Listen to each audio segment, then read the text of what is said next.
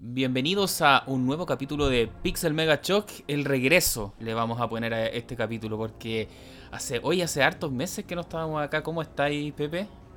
Bien, pues amigo Aaron, bien aquí tanto tiempo, sí, pues Oye, la vida nos tenía atrapados. Sí, pasó que también varios nos empezaron a preguntar ahí por las redes, así como, oye, ¿qué pasa con, el podcast, chiquillos? ¿Se les extraña? Súper en buena onda también, pues sí. sí, siempre se ha entendido que que nunca nosotros hemos dado como esta obligación de que todas las semanas va a haber capítulo, pero más o menos estábamos teniendo un ritmo de dos capítulos al mes, a lo más un capítulo al mes, y hace cuatro meses que no grabábamos, estaba sacando la, cuenta. Y, nada, pues en verdad fue como que, nos pilló la máquina en temas más o menos como personales, que cada uno estuvo haciendo sus cosas. Por mi lado yo te contaba que hace poco hasta me cambié de casa, estuve como con otros temas. Y eso, pero siempre estuvo la intención de continuar el, podcast, así que qué bueno que nos hayamos podido reunir de nuevo, Pepe. Y, tú, Pepe, pero no sé, pues más o menos es lo mismo me contabas, y estuviste en temas personales, con mucha pega. Sí, temas de la vida, vida de adulto, como trabajo, cosas de la casa, responsabilidades con la familia, todas las cosas que, no, que nos tocan cuando ya llegamos a cierta edad, cuando tenemos cierta responsabilidad y hay que cargarse. Claro.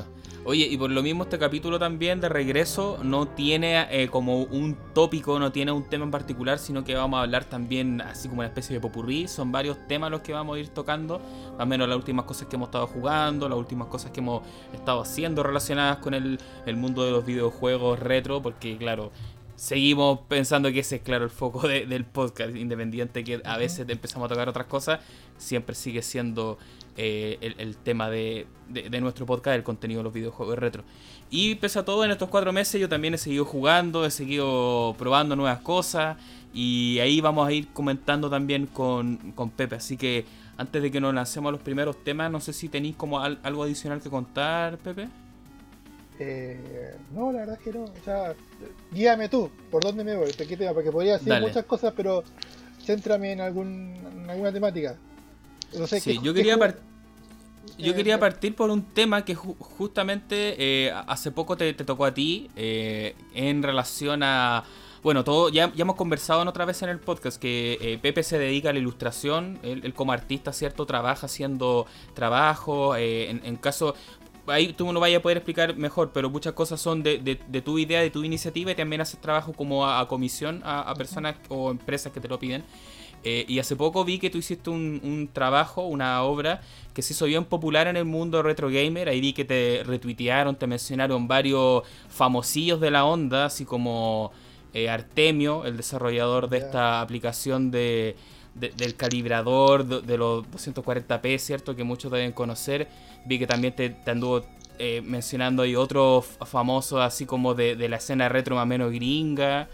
Eh, así que eso, si nos podéis contar más o menos, yo vi que fue como una ilustración que tú sacaste como en honor a esta aplicación, que todos la hemos utilizado, eh, basada en el arte casi tú, este arte más o menos como estética anime y eso, pues, así como si esto salió de la nada, fue por algún pedido ahí que nos, podéis, nos podáis contar un poco más.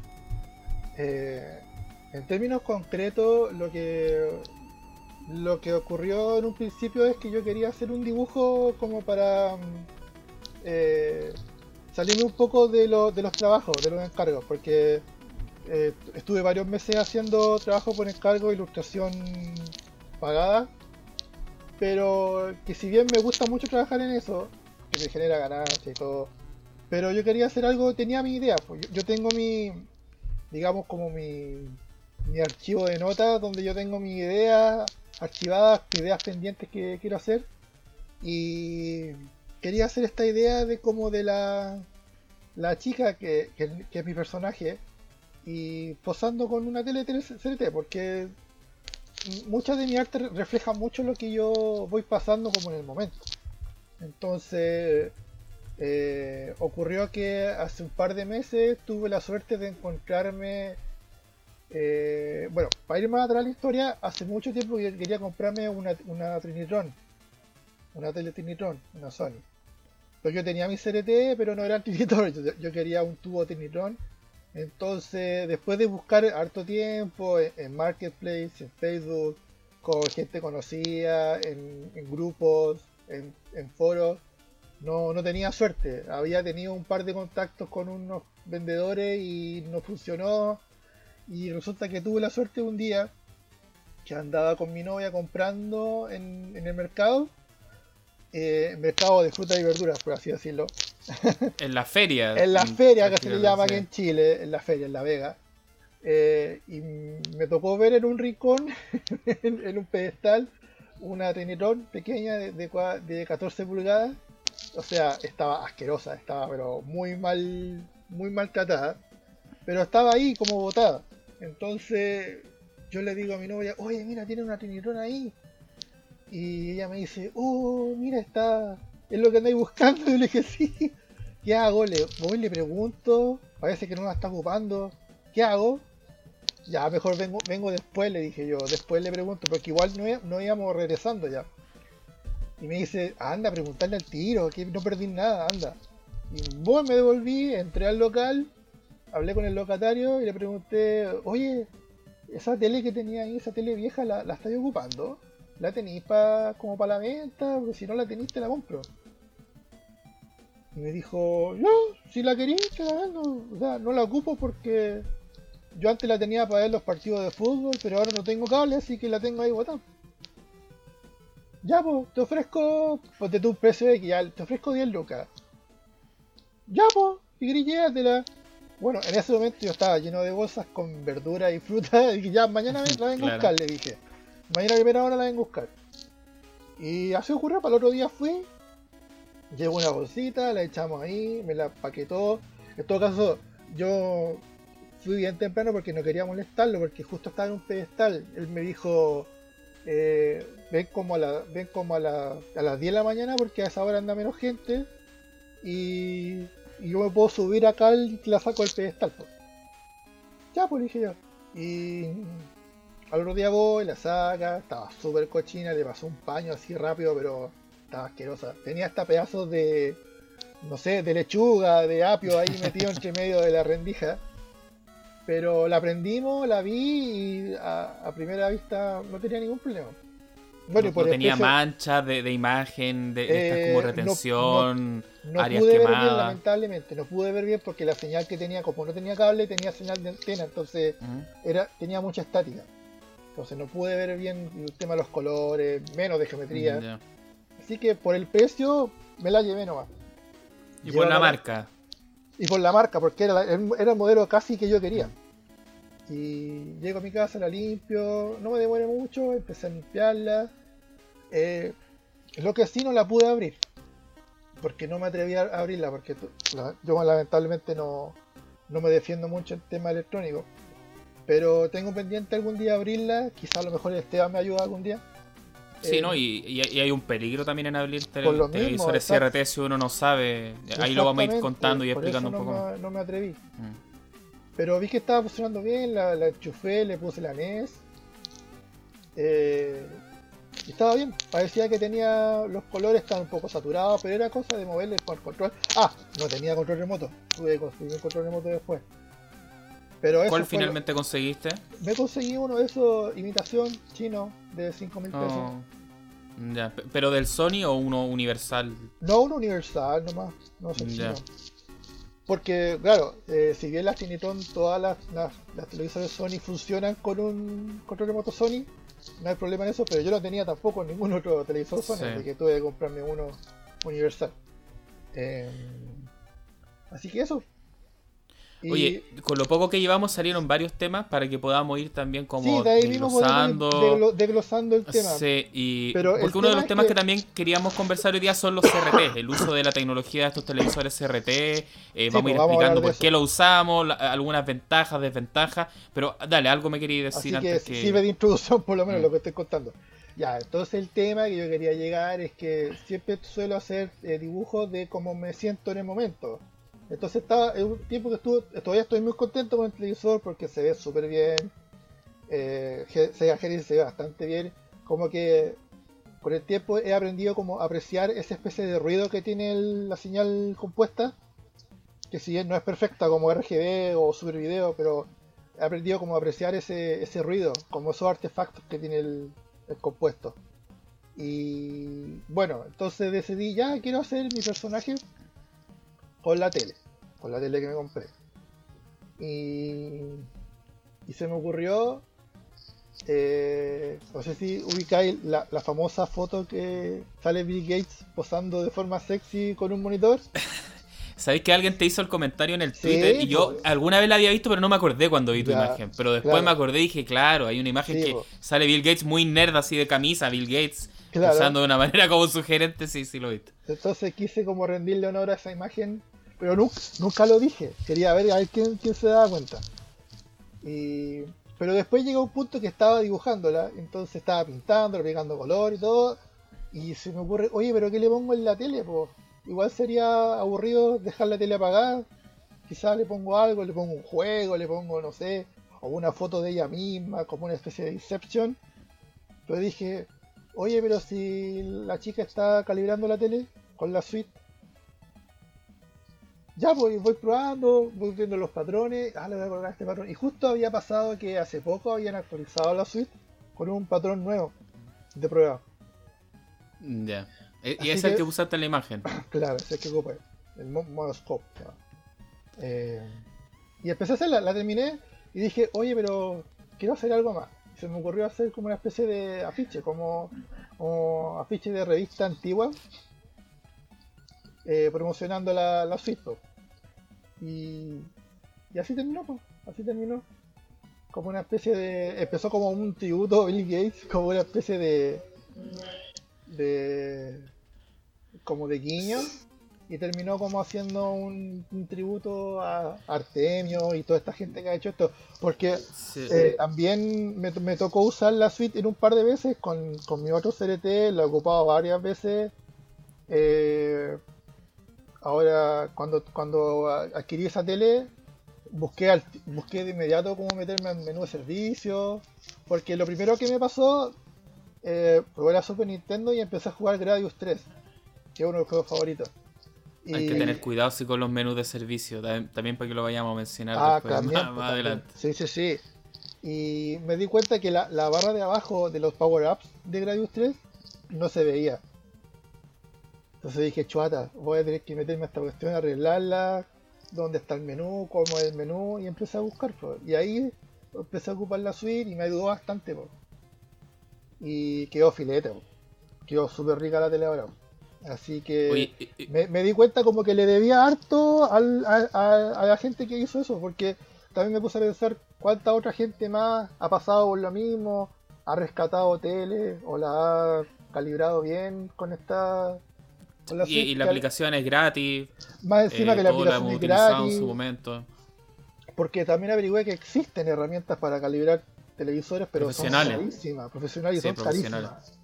Entonces el hecho de que este chico Artemio haya hecho este trabajo para todos es memorable. Así que eso fue como mi agradecimiento al final.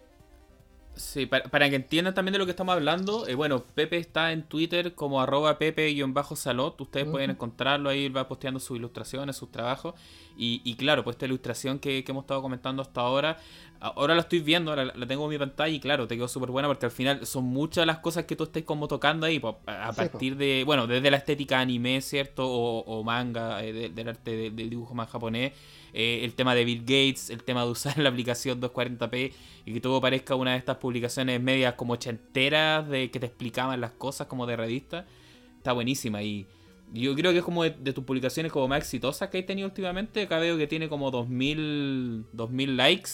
Sí. Y lo que te. Yo, te puse por ahí, te puse Pepe Rockstar porque vi que te mencionaron varios tipos como los de GameSack. Sí, este Bob, Bob RGB, andan varios de estos youtubers famosillos que todos vemos y también nosotros eh, vemos eh, su. Ese día fue una locura, fue una locura. Pero como empecé a ver todos estos tipos famosos, estos tipos conocidos que sigo por YouTube, dije, chuata, ¿qué hice? ¿Cómo llegó esta cuestión a esto? O sea, igual contento, feliz porque. Y varios interesados en comprar el arte porque tú eh, tienes tu ilustraciones, tu arte en una página que tú puedes comprarlo y te, y te llega en versión física. Sí, pero en realidad nunca fue la idea eso, nunca fue la idea eso, pero mm. debido a la fue como, como un interés. Claro, fue como... las personas empezaron a preguntar, sobre todo estos chicos, los chicos de My Life in Gaming, este chico de Retrotech, el rubio este, también dijo, oye, esto lo tendría en mi muro. Y yo tengo una plataforma que yo ocupo para vender prints, pero es principalmente para público extranjero, porque... Sí, porque de hecho se mandan desde allá. En el caso de Chile, yo nunca me he encargado nada de allá, porque el, el, el hacia Chile es ridículo, entonces... ¿Y salen esos salen desde Estados Unidos o de otro país que los produce? La empresa es de Estados Unidos, es una empresa que, que brinda eh, servicios de impresión de mm. calidad, eh, de calidad de museo, le llaman ellos, a artistas. Tiene como una especie de mercado donde tú subes los... Lo, la imagen en, alta resolución y ellos las procesan, las imprimen y las mandan a la persona que, que lo compró. Lo, lo, bueno de esto es que la, los rangos de ganancia, los, porcentajes de ganancia que, se quedan los artistas es bastante bueno comparado con otras plataformas que hacen servicios parecidos como, como Redbubble, como no me acuerdo con otras más. Pero hay otras empresas donde tú puedes como tener un portal tuyo con tu arte y tú los puedes vender mm. como, no sé, carcasas de teléfono, llaveros, eh, tazones, y ellos se encargan de la manufactura y de, de, la logística y tú, tú, te llevas un porcentaje. Y ellos también se llevan bastante porcentaje, pero esta, esta plataforma es de las pocas que hay que es bien equilibrado. Así que yo la tengo desde hace tiempo, no, tiene mucho tráfico, pero mm. claro, ese día pasó que llegó bastante gente preguntando. Igual por si es difícil porque mayoritariamente los que nos escuchan son personas de Chile, aunque tenemos algunas personas del resto de Sudamérica que también escuchan el, podcast. Eh, como les decíamos, esa plataforma está más pensada para el, norteamericano, para ellos les sale más barato. La plataforma Incluso creo que hasta tiene envío a todo el mundo, pero los precios mm. varían. Sí, pero ahí para que puedas tirar el dato, Pepe, por si acaso, si alguno de los que está escuchando igual le interesa está Todo el link en mi perfil de Twitter, está todo ahí. La tienda, mi estoy, arroba Pepe Salote entonces para que para que lo puedan ver.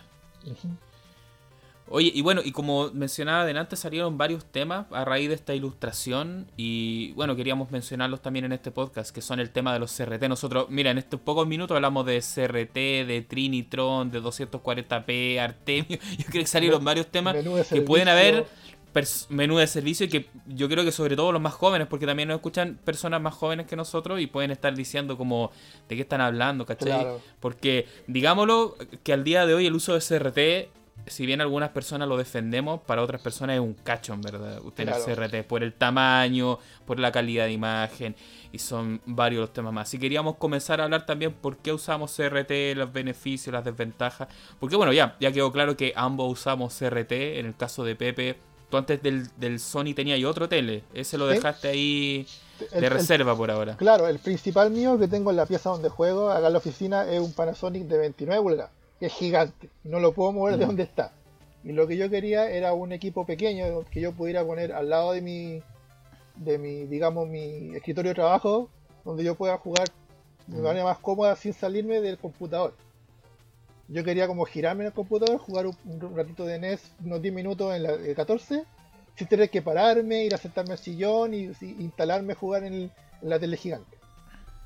Eso es como, como digamos para los fines de semana. Pero cuando estoy, quiero darme un break acá en la semana después del trabajo, voy, me doy, me doy vuelta, me giro en el sillón y juego un rato de CRT en, el, en el en el T14 pulgadas, en el chiquito. Sí, esa es la gracia. Bueno, los CRT, yo, creo que las personas, como ya dije, si bien los, más jóvenes quizás no los conocen tanto, ya, ya yo creo que ya empezó a ser raro verlo en las casas. Ya eh, la expansión del televisor moderno, que en este momento son los, los LED que, que se le dicen eh, principalmente, por su precio, los LEDs son, yo creo que siguen siendo baratos para, para lo que son, para el tamaño, eh, han hecho que ya los CRT ya se han vuelto tremendamente escasos. Si bien en Chile seguimos con señal análoga, es decir, si tú prendes un televisor para ver tele como tal, como dice todo el mundo, todavía se puede. Hay muchos países que ya la señal análoga se apagó, entonces un, televisor de lo antiguo tú los prendes y no te sirve para nada, a no ser que le pongas alguna entrada extra. Entonces eso hace que se vuelva más obsoleto aún. Acá en Chile todavía se pueden utilizar para su uso más convencional que es ver tele, pero la gracia es que muchos de los que nos gustan los videojuegos retro los seguimos utilizando. Mm. ¿Y por qué se dirán algunos? Aunque ya creo que varios ya saben las razones. Bueno, las consolas retro eh, desde el Atari, desde el Nintendo o quizá un poco más Odyssey, piensen lo que ustedes quieran, se diseñaron y se pensaron para ser utilizadas en CRT. Yo diría que recién las consolas tipo Xbox 360 y PlayStation 3 ahí recién estuvo en mente el televisor moderno, pero todas las, consolas retro anteriores siempre se desarrollaron pensando en un CRT, hasta la Wii, por ejemplo. La Wii también está pensada para, para, para CRT. Y bueno, y tú, Pepe, hablabais también de que estuviste buscando este Sony Trinitron. También ahí quizá alguno se está preguntando por qué. eh, sí, Sony era uno de los que las llevaba en el desarrollo de, de, televisores CRT. CRT, que son los televisores de, de, rayos de Cathodic Ray Tube, creo que es la, la sigla. la sigla eh, es Cathode Ray Tube. Como tuvo que es una tecnología Claro, una tecnología súper antigua que son estos televisores que tienen como un poto para atrás, televisores potones varios. En realidad lo que tiene adentro es una ampolleta gigante a presión que tiene un, rayo de luz adentro. Que, se va moviendo de forma horizontal de arriba hacia abajo y va generando una imagen con una velocidad ah, ah. que es imperceptible a, los humanos. Eso, a una velocidad tal que es imperceptible.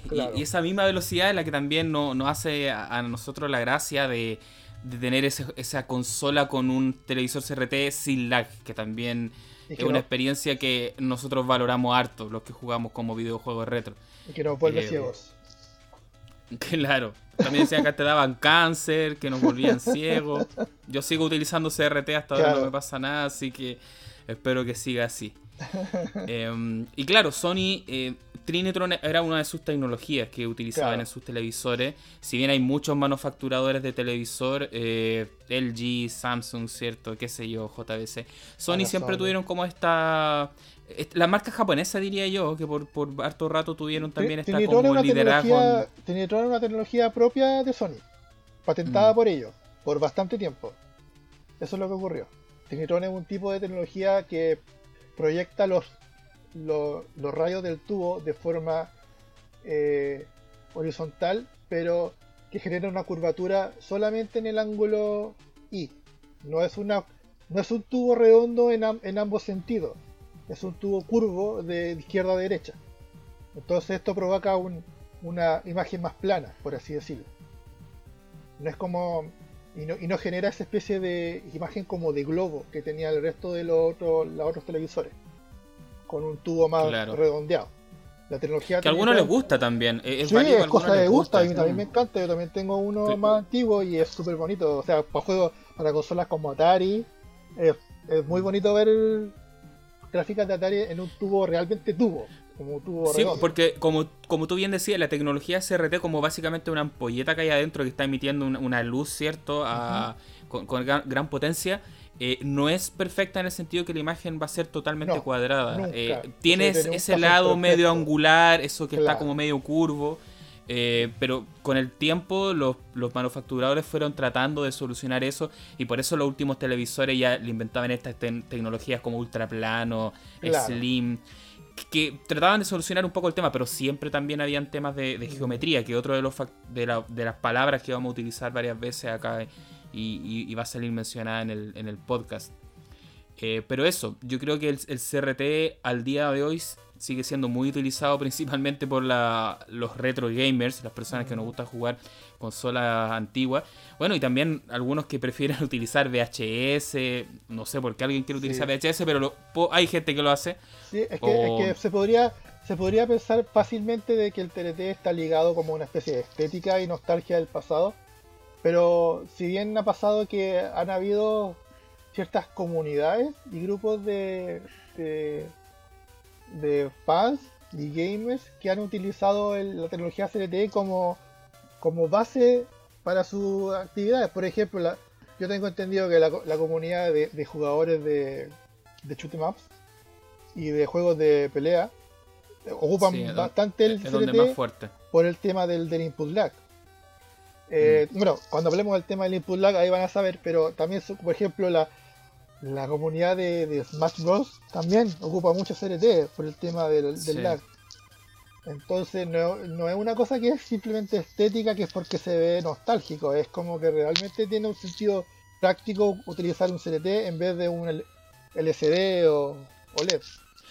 Claro, sí, volviendo a lo que mencionaba antes, yo creo que al final estamos en un mundo libre, cada uno puede usar lo que quiera, pero claro, a diferencia de alguien que puede utilizar un tele para ver un VHS, eh, que es más por un sentido, claro, más estético y funcional, en ese, porque los VHS tampoco estaban pensados para, para un televisor moderno. Claro, en el caso de las consolas eh, es por también algunos aspectos más técnicos, por así decirlo, como lo que estáis mencionando tú. Em, antes de pasar también a lo como los puntos más, más técnicos, podríamos decir. Y, ojo, también avisando por si viene alguien ahí que nos vaya a decir, ninguno de los dos expertos en el tema. Acá hay gente que sabe mucho más que nosotros. Eh, ninguno de los dos sabe de, de, temas electrónicos, expertos. Yo creo que lo entretenido esto. sí, somos simples usuarios acá, porque hay algunos foros, algunos lados que la gente se empieza a quemar. Yo creo que para eso algún día vamos a, vamos a invitar a Artemio, para que nos dé clase. Sí, yo creo que ahí incluso vamos a quedar un poco cojos porque yo a veces he visto algunos de sus videos y, es como de la NASA. Sí. Pero eso, volviendo al tema, somos simples somos simples usuarios que usamos no, CRT. El, hombre es muy humilde, muy agradable, muy, muy, dulce el hombre. Yo me ha tocado hablar con él últimamente. Sí, buenísimo. Bueno, como tú mencionabas también yo quería mencionar más o menos lo que yo tengo en CRT para que vayamos contando como nuestra experiencia, porque yo tengo como los dos mundos en este momento. Tengo por un lado también un, un Sony Vega que Sony Vegas como de los últimos televisores que sacó Sony en CRT, que son unos plateados que se vieron mm. harto en Chile, que también tienen una súper buena imagen, son también tecnología Trinitron, dice Trinitron y, Vega incluso.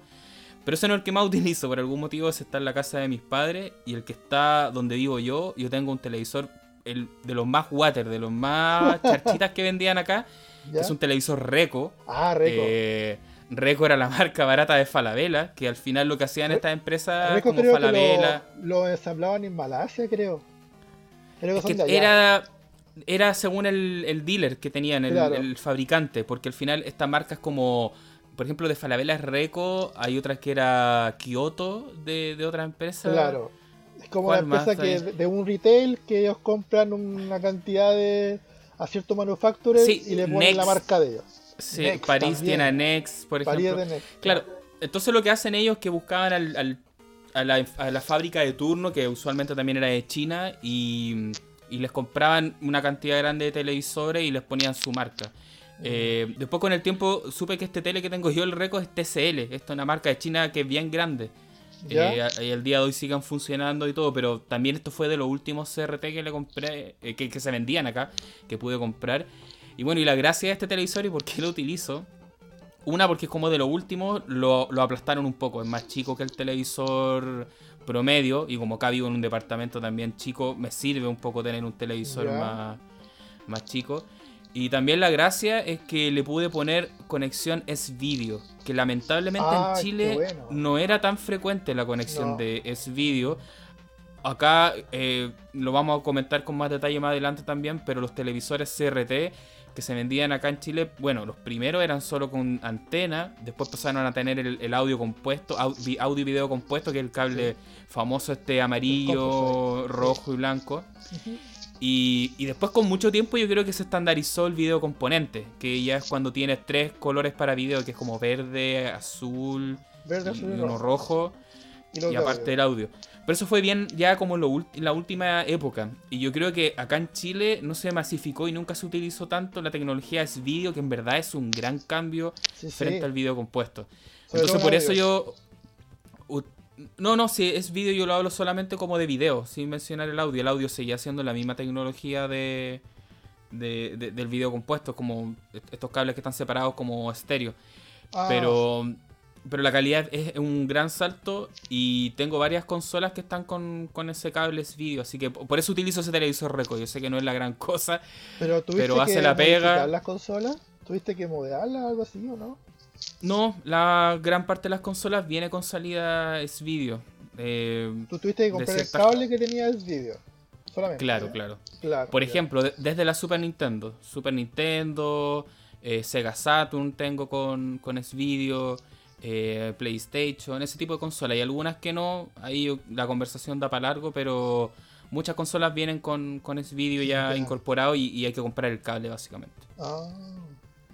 Así que eso, esos son los televisores que tengo. Y por otro lado, algo que también se menciona harto eh, hoy en día, que ustedes lo van a poder encontrar en, en los foros sobre todo, que hay un grupo también de coleccionistas o personas que están muy interesados en los monitores como profesionales como la serie PBM de los Sony, mm. que, que claro, lo que hemos estado hablando hasta ahora son los televisores convencionales, los que uno compraba en una tienda para ver tele y para conectarle...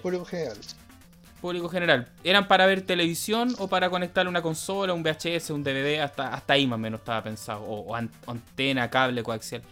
Pero claro, también había un mercado aparte que eso era para empresas necesariamente, que eran estos monitores broadcasting que le dicen, o monitores profesionales, tienen distintos nombres que estaban pensados por un lado desde, por ejemplo, para emisoras de televisión. Eh, cuando ustedes ven en las, películas, por ejemplo, y sale alguien en un panel gigante viendo varios monitores, seguramente ese era uno de estos monitores profesionales como los PBM, que los PBM son los más conocidos porque son los de Sony, pero también habían otras marcas que lo hacían como NEC, entiendo, o NS. Sí, Toshiba, creo. Mm.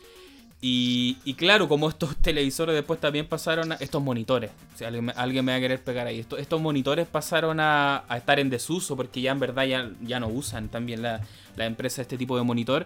Se empezaron a liquidar y muchos empezaron los coleccionistas a agarrarlos porque en verdad a nivel de, imagen de video son superiores a, a un televisor convencional. Pero si al mismo tiempo tienen varias así como necesidades adicionales eh, que, un televisor, porque por ejemplo no tienen entrada a veces de video convencional, tienen otro tipo de conector, entonces hay que empezar a buscar adaptadores. No suelen tener un gran sistema de audio también, porque no son televisores para escucharlo, son para ver solamente, entonces suelen tener un palante chiquitito. Eh, son un poco más grandes, más robustos también. Y bueno, y el gran tema es que son más escasos y más, más caros. Acá se suelen ver en Chile, no es tan raro por algún motivo aparecer en Mercado Libre, Foro, Facebook Market, pero ya, ya se están cotizando por valores altos, no es fácil ir a comprar uno. Y suelen ser también de, dimensiones más chicas, ¿no? no se ven mucho los grandes de todas formas. Yo tengo uno... Yo tengo uno de 14 pulgadas que es de 13, por, algún motivo esos son un poco más chicos, eh, pero tiene una, como unos, unos ruidos, tiene una raya en su imagen que, que igual desconcentran. Yo alguna vez lo compré a buen precio porque salió en una de estas compras conjuntas de foro. Pero lo probé, es todo bien, pero claro, como tenía un ruido que nunca se pudo arreglar, eh, nunca también lo usé tanto, así que ahí lo tengo. Y para contarles que, claro, eso es como los televisores que tengo, monitores, y curiosamente el que más termino utilizando hasta el día de hoy es un Reco o TCL. Pero son los más rendidores, pues, al final. Pues. Sí, oye, y hasta el día de hoy funciona de perilla en todo caso, o sea. Mm. No, no le ha pasado nada. Y bueno, y son varios los temas ahí que hemos ido sacando. Em, ¿por, qué utilizamos CRT? Yo creo que ahí tenemos también harto para lanzarlo. No sé si tú queréis partir ahí, Pepe. ¿Por qué tú usas un CRT, por ejemplo? Eh, bueno, yo creo que como todos partieron por el tema de nostalgia. Eh, en mi caso, por ejemplo, yo nunca dejé de ocupar CRT. Siempre ha habido acá en mi caso un CRT. Nunca he dejado de ver uno. Siempre he tenido el, el, el que yo me compré con mi primer sueldo de ese año 2008, que ya era bastante, una fecha bastante adelante, donde ya existían los, los televisores LCD. Y por el contrario, el, televisor LCD me lo compré bastante después, me lo compré también bastante tarde. Entonces tu, hubo un, un rango que, que tuve CRT y fue lo único que tuve. Por ejemplo, en la época de la PlayStation 3, yo la jugué casi toda esa generación en un CRT. Eh, y ya después, ya eh, me compré un, par de eh, monitores más, los, de 14. Pero, claro, el tema principal, aparte de la nostalgia, en mi caso, yo creo que es el lag, el input lag. Yo creo que sería un buen momento para que explicáramos de qué trata eso. Eh, el input lag lo, que se trata es, es el tiempo que demora en llegar la señal desde que tú aprietas un botón en un control de la consola eh, al televisor, al momento que tú ves la, acción en la, en la, imagen. Ya que ya sea un salto, un disparo o mueve un personaje, es ese tiempo eh, son milisegundos que demoran en que tú apretas el botón y el Mario salta. Y esos milisegundos pueden llegar a ser clave en juegos donde requieres eh, movimientos de precisión. Como los plataformas, como Mario. Eh, en mi caso lo que yo más juego son juegos de disparo. Los, juegos, los shoot em de nave. Que son milisegundos clave donde si tú no te mueves, te llega la hora. O te matan. Eso es básicamente. Y en otro, y en otro de juego es el momento donde tú, no sé, el, el Ken tiene que reaccionar para hacer un Choryuken y saltar, no sé. Depende del juego, pero es el tiempo que hay entre tú generas una acción en el control, un input, y se genera una imagen en el televisor, un feedback que te, va, que te da el televisor y, tú lo ves. Sí, bueno, y fuertemente ligado al tema del input lag está el, tema base de también de, por qué utilizar un televisor frente a de, de, de tubos rayos catódicos, CRT, ¿cierto? frente a un televisor moderno que el tema de, las resoluciones, porque finalmente los televisores CRT, eh, si bien existieron televisores CRT HD, por así decirlo, que, alcanzaron a ser de 1080i incluso, si, si no O los monitores de computador, eso eran HD. Claro, también los monitores de computador. Eh, la gracia de los televisores eh, que utilizamos nosotros comercial o estos PDM que yo les mencionaba es que originalmente estaban o, su uso era con, con resoluciones eh, como la que nosotros conocimos eh, que son 320 x 240 que son resoluciones más bien bajas. Hablando de píxeles digamos. claro de píxeles. Porque Entonces, los, los CRT no trabajan con píxeles trabajan con líneas. Con líneas, ahí, ahí, hay un tema que, que es más o menos lo que yo quería explicar que la ventaja que tiene el CRT es que como funciona con una tecnología análoga, no hay un proceso de proceso de computador, proceso de digital que está procesando la imagen de un formato a otro.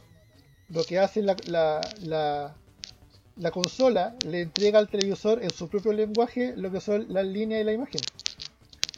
Es por eso que ocurre el lag cuando tú conectas una consola eh, o cualquier tipo de aparato en un, en un televisor moderno, porque el televisor moderno trabaja de una forma distinta, trabaja con un procesador, con un chip, con un, con un computador en, su interior, que lo que hace es procesa las imágenes y, la, y las envía a la pantalla. Y en el momento de que uno conecta una, una, imagen retro, un computador retro o una consola retro en un televisor nuevo, para poder procesar para poder estirar esta resolución tan baja que genera las consolas antiguas y, es poder, entre comillas, estirarla a todo lo que es esa, Full HD que tiene esa tremenda pantalla, hay un proceso digital y ese proceso digital demora tiempo. Puede ser milisegundos, pero esos milisegundos hacen, marca la diferencia cuando uno eh, está eh, le está generando instrucciones a la consola. Sí, mira, acá igual yo le voy a pedir como comprensión al respetable a la persona que nos esté escuchando, porque claro, estos temas se pueden poner como un poco engorrosos, incluso claro, también algunos de los temas que nosotros estamos hablando a veces se nos pueden escapar un poco de las manos, pero claro, más o menos en general, y por lo que yo puedo entender hasta ahora, es que si bien estas consolas internamente, por ejemplo, pensemos en una NES, algo súper así como antiguo, 85, claro, si bien su generación de, de video parte con una... Eh, por así decirlo, estructura digital, estamos hablando de píxel. Píxeles, eh, de todas formas, tiene un conversor directo que transforma la señal análoga.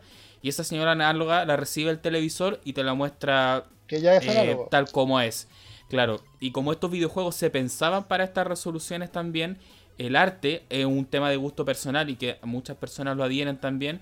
Se ve muy bien en un televisor CRT. Por ejemplo, si tú pones un, juego de NES, ¿cierto? Y sobre todo un buen ejemplo, pongan el, Batman de NES, por ejemplo. Ese videojuego, si ustedes lo ven, está pensado para una resolución de un televisor eh, antiguo eh, con video compuesto. Porque incluso se aprovecha de ciertos ruidos, de ciertos artefactos que genera la señal para darle más profundidad a lo que te está mostrando. Entonces pasa, claro, como... Claro, como tú bien dices, al final si tienes una imagen que estaba pensada para 240 líneas y la tienes que poner en un televisor moderno como la mayoría está haciendo ahora, eh, al final lo que tienes que hacer tú es estirar esa imagen y en ese proceso es donde le empezamos, claro, a agregar eh, este famoso lag que estamos procesando la imagen, la estamos digitalizando y querámoslo o no, siempre va a haber lag. Eso es, por ejemplo, un tema que incluso pasa con las consolas mini, que, están bien de. Bueno, ya, ya no tanto, pero se siguen utilizando eh, y estuvieron bien en boga hace uno, un año atrás, unos meses atrás. Eh, todas estas consolas mini, de una u otra forma, también tienen lag por ese mismo proceso, por el tema de tener que escalar a la imagen. Y porque también los televisores modernos todos agregan algo de lag. Puede ser muy poco. Además de eso, el tema de las consolas mini tienen el proceso de emulación, porque son unos emuladores. Entonces, agrégale más, más encima el proceso de emulación al proceso de escalado de una tele. Claro, entonces tú estás agregando emulación, proceso de escalado eh, y por ejemplo, piensa que una consola mini su señal de video puede ser, la mayoría son 720p, creo que algunas son 1080p. La mayoría de los televisores de ahora su resolución nativa son 4K. Entonces, mm, aún así también te tiene que estar transformando la señal, porque tú le estás agregando 720 y te la tiene que volver a reescalar. Entonces, eso, los televisores modernos cada vez lo mejoran más, cada vez tienen procesos más imperceptibles de eh, esa conversión son milisegundos, son eh, milésimas de un segundo. Pero aún así, cuando uno tiene tanto la costumbre ya de, jugar, de, los controles, eso se llega a sentir. y ahí volvimos a los CRT, porque los CRT les voy a contar que también hay un desfase. No es que esto sea instantáneo, pero como es prácticamente velocidad de la luz, es tan rápido en los televisores prácticamente imperceptible. Entonces, como tú bien decías, eh, los juegos están, las, consolas retro están pensadas para las resoluciones de, de estos televisores antiguos, ¿cierto? Se ven mejor a mi gusto. Em, y también está el tema de, del lag que prácticamente es imperceptible y, por eso lo usan principalmente también estos géneros que son bien competitivos como los shooters, eh, los juegos de pelea o incluso Smash Brothers como dices tú que también lo utilizan alto. Creo que la versión de GameCube creo, que hasta el día de hoy sí, creo que la, GameCube es como la que más le dan. La, más competitiva. Sí, sí, sí. Claro, e, esas yo creo que son como las principales virtudes de por qué se utiliza el CRT. Y bueno, hay otro ya mundo de, de videojugadores actuales que utilizan ya televisores modernos. Y ahí entra todo el tema de los rescaladores, ¿cierto? Y todo eso. Pero yo creo que eso da para otra conversación. Si nos metemos hoy día en eso, ya nos vamos a ir muy fuera de foco. Y sobre este mismo tema también, bueno, está la aplicación de, de, la, de Artemio, que es la 240p Suite, ¿cierto? Que la hemos mencionado harto y poder conversar también un, poco de ella, porque yo esa aplicación la conocí hace mucho tiempo atrás.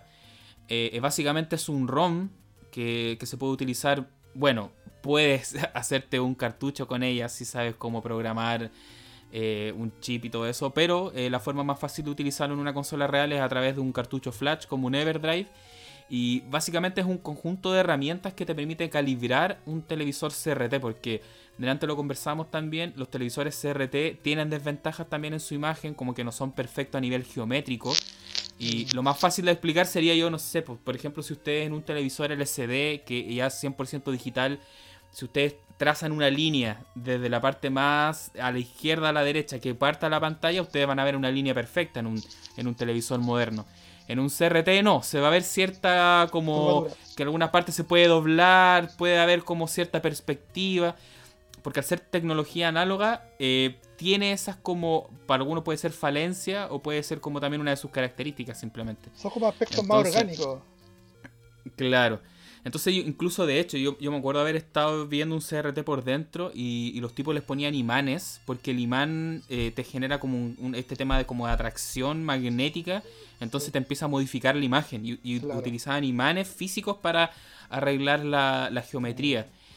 Y esa era una manera de arreglar la geometría o también se puede mm, meter uno o acceder al menú de servicio. Ahí yo creo que tú nos puedes contar también un poco más, Pepe, de, eh, qué es el menú de servicio. La, la, forma en que uno eh, ocupa la, este tipo de este grupo de herramientas es que eh, genera ciertos tipos de patrones y pruebas que uno puede utilizar para calibrar tanto niveles de color, geometría, curvatura, este eh, como se llama, eh, deformaciones en la imagen. Mm. Entonces, lo que uno ve, lo que uno genera con esta, con esta herramienta son especies de patrones que tú ves en la imagen.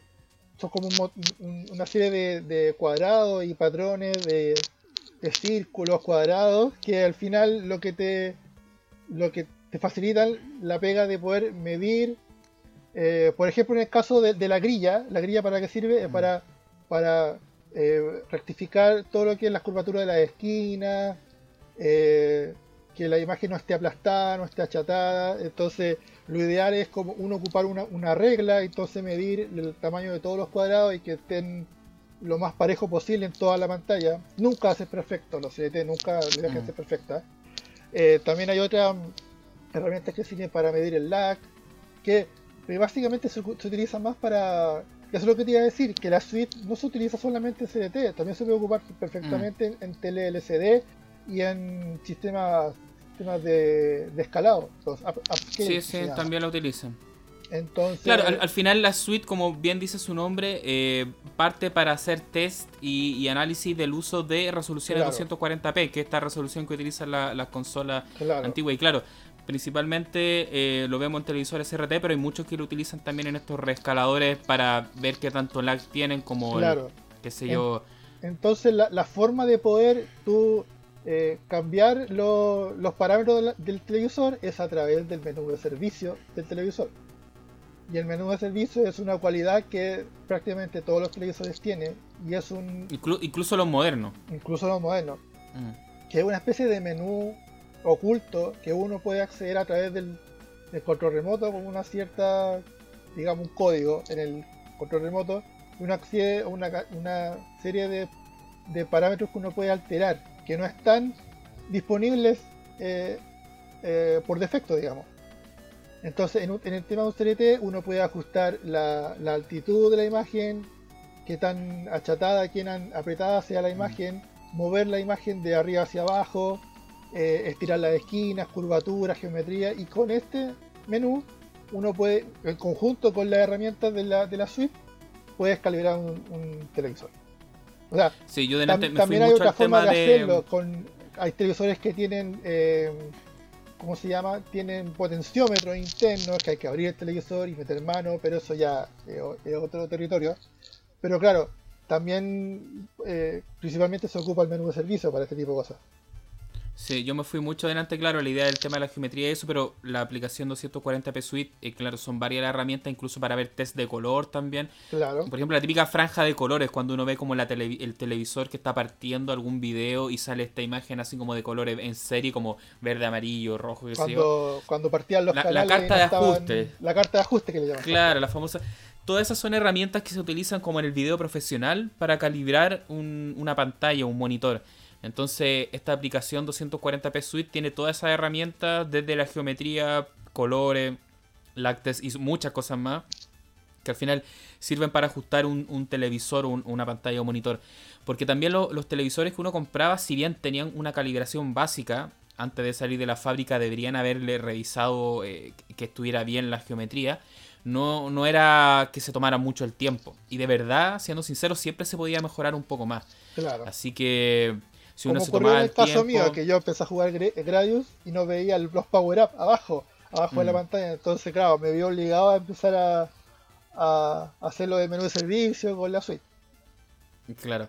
Oye, y acá es donde yo pongo la advertencia grande también de Pixel Mega Shock no se hace responsable por los daños que le pueden hacer a su televisión, a su televisor, porque meterse en el menú de servicio piensen que eso estaba orientado para un, para el servicio técnico especializado, no por eso el menú estaba oculto, no era para que el usuario de su casa se metiera a hacer esos ajustes, eh, porque podían dañar el televisor incluso.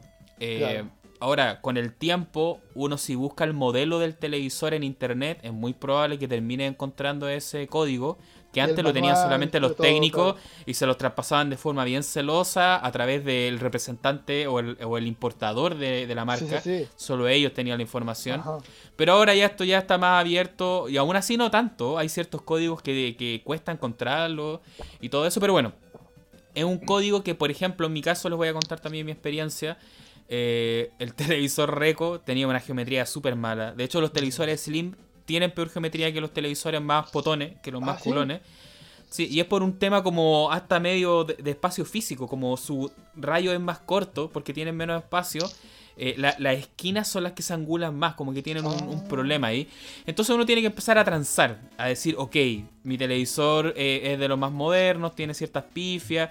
Y al final lo que pude hacer yo es empecé a ajustarlo y lo dejé lo mejor posible dentro también de sus falencias. Porque eso también, no esperemos que el menú de servicio nos va a arreglar el televisor y dejarlo como que fuera un PBM con una geometría casi perfecta. No. el televisor tiene también sus falencias y tiene sus límites. Entonces en mi caso lo que pude hacer es llegar también a ajustarlo dentro de sus posibilidades. Pero también, como le decía, siempre con mucho ojo. Eh, lo ideal también es que uno antes de cambiar cosas, porque muchos de los menús están como en código, no, te explican mucho lo que tú estás cambiando, te salen caracteres solamente. Anota todo lo que estás cambiando. Si tú antes tenías 53 y estás cambiándolo y estás poniendo 80, 90, acuérdate que antes le pusiste 53. Antes de empezar a cambiar todos los valores, anota los que ya tenía puestos. Para así cualquier error lo devuelve. De hecho, yo una vez eh, como que maté un televisor desde el menú de oh, no. Fue hace mucho tiempo atrás, fue un televisor recientemente comprado, un Samsung, eh, de estos también como medio slim. Y yo me puse a juguetear en el menú, cambiando cosas que no tenía idea que estaba cambiando. Hasta que por algún motivo la cosa se apagó y no prendió más. No sé qué habré cambiado. Pero como era nuevo, debo decir que hice el ah, chanchullo. Hice, la pillería del chileno, como dicen por ahí. Algunos me van a querer criticar al, respecto, pero pucha, era un joven, un, un mozalbete que pensaba que lo que estaba haciendo estaba bien en su momento, pero no. Y al final dije que el televisor se había dejado de utilizar o, funcionar repentinamente y pasó por garantía. me, lo, me lo arreglaron. Pero sí, se puede llegar a dejar un televisor eh, inservible. Sin, inservible a través del menú de servicio, así que tengan mucho cuidado con eso. Así que eso, de los temas que hemos ya hablado, claro, del tema de la resolución, del input lag, bueno, está todo el tema del look and feel, ¿cierto? Los colores, qué sé yo. Insisto, los videojuegos retro se pensaban también en, televisores CRT, entonces mucho del look de, los juegos va ligado a, a, las famosas skylines, que son estas líneas que te genera el video mm. en 240p. Por ejemplo, yo también después ya más, eh, cuando conocí los emuladores, eh, empecé a ver este tema de los skylines simulados que, que, se ve hasta el día de hoy. Claro, ahí se trata de aproximar. Hay muchos filtros en los televisores o en, los emuladores modernos que tratan de llegar a, una imagen parecida a un CRT, pero yo creo que ninguno lo consigue, como que todas se parecen nomás, pero no, llegan a, ser igual. No es lo mismo. Mm. Porque aparte de la escala está el tema del ruido, todos los artefactos que genera la, la luz en el tubo, la misma interferencia de los cables que uno ocupa, nunca es perfecto. Entonces los llamados shaders de los emuladores tratan un poco de, de como generar eso, esa imagen más como sucia, más orgánica de los, de los tubos CRT. Claro. Y sobre todo, y es una opinión muy personal también, si, si me doy el trabajo de tener consolas reales, eh, la disfruto mucho más en un CRT, porque si voy a utilizar un televisor moderno, más bien ahí prefiero hasta utilizar un emulador en muchos casos, que... Sí, claro. Tiene sentido en ese caso, no, no, me hace ruido, por así decirlo. Como que, hay, hay, menos proceso entre medio. Por ejemplo, en el caso mío, yo tengo una Raspberry Pi que ocupo para jugar en el LCD y claro, es, mucho mejor ocupar eso porque yo sé que la, la Raspberry se está comunicando con el televisor en un, en un idioma en común, digamos, digital a digital, por cable HDMI. En cambio, si lo con una consola tendría que hacer el, el rescalado que, que hablamos hace poco, entonces no se siente real, como que siento que no se siente no sé, se siente forzado, como que la, la, tele y la consola están, están sufriendo comunicarse. Para mí me hace más sentido ocupar un emulador en un en una tele, una tele más moderna. Sí, igual, claro, hay todo un tema ahí que yo creo que no es el capítulo. Hoy día queríamos hablar un poco más de los CRT solamente, de que se ha avanzado harto al, respecto. Por ejemplo, hasta hace unos años atrás, el rescalador por excelencia que utilizaban muchos tipos de afuera era el, famoso Frame Meister, que era un escalador. Claro, un escalador japonés pensado para video, creo que no era pensado para consolas, que era carísimo, valía, no sé, como 300, 400 dólares. Eh, y al final lo que te hace es, claro, que tú le metes eh, entradas de video análogo y te las rescala a una resolución 720p y 80p de una manera más profesional, eh, pero igual hay un input lag de por medio. Y eso ya incluso ya está como medio obsoleto el FrameMeister. hay nuevas tecnologías ahora. Incluso como el OSSC creo que es uno de los que más se utiliza. Ahí, van a notar que claro, no estoy muy al tanto porque como no ah, soy usuario de eso. Open source, no sé cuánto. Sí. Pero claro, hay unas nuevas tecnologías que prácticamente también te prometen que siempre si bien va a haber un lag es prácticamente cero. Eh, así que puede que, claro, eh, se esté haciendo nuevas tecnologías, pero yo sigo con mi CRT y más o menos era como el propósito de, esta sección que le quisimos dar a este capítulo de por qué utilizamos CRT. Em, sabemos que también ya no se hacen CRT prácticamente. Em, salvo proyectos muy chicos. Hay un par de empresas en Estados Unidos que siguen haciendo CRT, pero son... Pero son manufacturadores chicos, claro, como... Claro, y son enfocados para sistemas de seguridad y cosas así. o medicina, creo que, claro, cosas muy antiguas, pero claro, ya, ya todas las grandes fábricas ya no están haciendo CRT, así que si ustedes encuentran por ahí un televisor que, que, lo, que lo tenga algún familiar, alguien medio abandonado, yo creo que es un buen momento para sí, un buen rescátelo y, y un buen uso porque próximamente van a dejar de verse los CRT. Porque más encima, no sé si ustedes han visto en las calles muchas veces los CRT están abiertos, así como que alguien los descuartizó y los dejó tirados en la calle. Eh, eso pasa porque cuando alguien bota un CRT y lo deja en la calle, hay gente que sabe que, no me acuerdo el nombre, pero hay una pieza que es del televisor que te la venden, venden el metal, creo, que lo venden como estos metales al kilo. Ah. Entonces por eso los tipos, como saben que el CRT ya no tiene ningún valor, nadie quiere comprar CRT, comercialmente hablando, lo abren, le sacan esta pieza y lo dejan tirado, ¿cachai? Para vender ese metal que no sé, le sacarán 5 o 10 mil pesos, ni idea.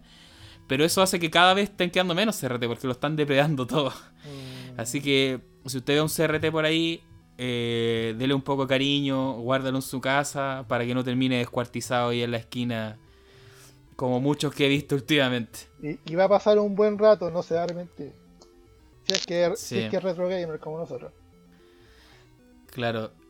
ahí yo creo que ya tocamos varios tópicos, Pepe. No sé si te queda algo. Yo creo que lo último que podríamos mencionar para poder pasar a otro tema es el tema de la entrada de los conectores. Creo que no le dimos mucho tema. Ya, ahí yo no soy muy experto. O sea, soy aún más ignorante en el tema de los. Porque todas mis consolas son conexiones normales, no tengo ni, ninguna con super video, ninguna con sí, incluso yo lo pasaría también claro rápido, o sea, lo que conversamos también eh, eh, más o menos durante la conversación, que la mayoría de estas consolas eh, por excelencia tienen el video compuesto, que son estos tres cables, el, el, mm. amarillo, rojo, blanco. Uno de video y dos para audio, el audio es separado. Estéreo. Que para la, para las consolas 8 y 16 bits era como la norma. Incluso hasta los 32 mm. bits, diría yo. Sí. incluso 64, al final dije todas. Em, el video más tradicional, incluso hasta el día de hoy, me da risa que las consolas clon muchas veces siguen siendo con este cable. Em, bueno, es que son clon por algo también, pues. Ya alguna le está metiendo a HDMI, pero eh, era como el conector por excelencia que vimos en este mercado. Eh, y la verdad, creo yo que para ciertas consolas está súper bien, como la NES. Yo creo que la NES se ve excelente por video compuesto, tiene un excelente video compuesto. Eh, incluso Super Nintendo, su calidad de video compuesto es súper buena. No es una consola que tú sientas un gran cambio cuando te pasa a la siguiente calidad de video, que es el S-Video. Eh, que es lo que le decía yo, que si tienen la posibilidad, pásense a video, es mejor, va a ser mejor, pero en algunas consolas que se nota más y en otras menos. Bueno, y eh, si es que tiene el televisor compatible. Claro. Es el otro tema. Y en, y en tercer lugar están las consolas con video componente, eh, pero ahí son súper pocas, ya son como consolas más modernas, desde GameCube, PlayStation 2, Wii, eh, Wii, Xbox 360, PlayStation 3, ahí ya tienes video por componentes, todas las consolas anteriores eh, tenías video compuesto o es video, eh, las que tenían internamente. Y un tema que ya solo lo vamos a mencionar porque también es todo un mundo y yo sé que acá mucha gente también va, a tenerlo ahí en mente, que está el famoso video RGB, que para los puristas del video análogo es como el santo grial, es la mejor calidad de video, pero cuesta conseguirla también, no es tan fácil, porque los televisores... Cuesta lograrla porque requiere requiere un monitor especial y una consola especial. Claro, ahí pasan dos cosas con el video RGB, que lo van a escuchar mucho eh, seguramente cuando empiecen a ver estos temas de video análogo y televisor antiguo. Es la mejor calidad de video, sin duda, pero no todas las consolas vienen con RGB nativo. Eh, y por otro lado, el gran problema que tuvimos acá nosotros como sudamericanos, chilenos, incluso hasta los norteamericanos, que el video RGB nunca fue un estándar comercial en los televisores. A diferencia de Europa. En Europa a ti te vendían un televisor que compraba en cualquier tienda con un conector SCART, por ejemplo. Entonces era muy fácil que a tu consola tú le compraras un cable si lo soportara y lo conectabas. Así de simple. Acá para, ah, para este lado de las Américas, tanto América del Norte, América del Sur, no fue tan masivo el, RGB, muy pocos televisores lo incorporaban, eh, principalmente los profesionales, entonces nunca se estandarizó, eh, siendo sincero. Acá como que el tope de línea fue el S-Video y después nos pasamos al componente. Mm. Em, pero si ustedes tienen el tiempo y quieren meterse un poco más, RGB, como les decía, es la mejor calidad de video que van a poder encontrar en televisores eh, análogo Es muy a la par con el video componente. Siempre hay una dualidad de cuál es mejor. En verdad están muy a la par y por lo que yo entiendo, acá también van a querer criticar algunos, pero el RG es como más puro, el otro es como una versión un poco más simplificada de... Pero al ojo humano eh, son bien similares, la verdad.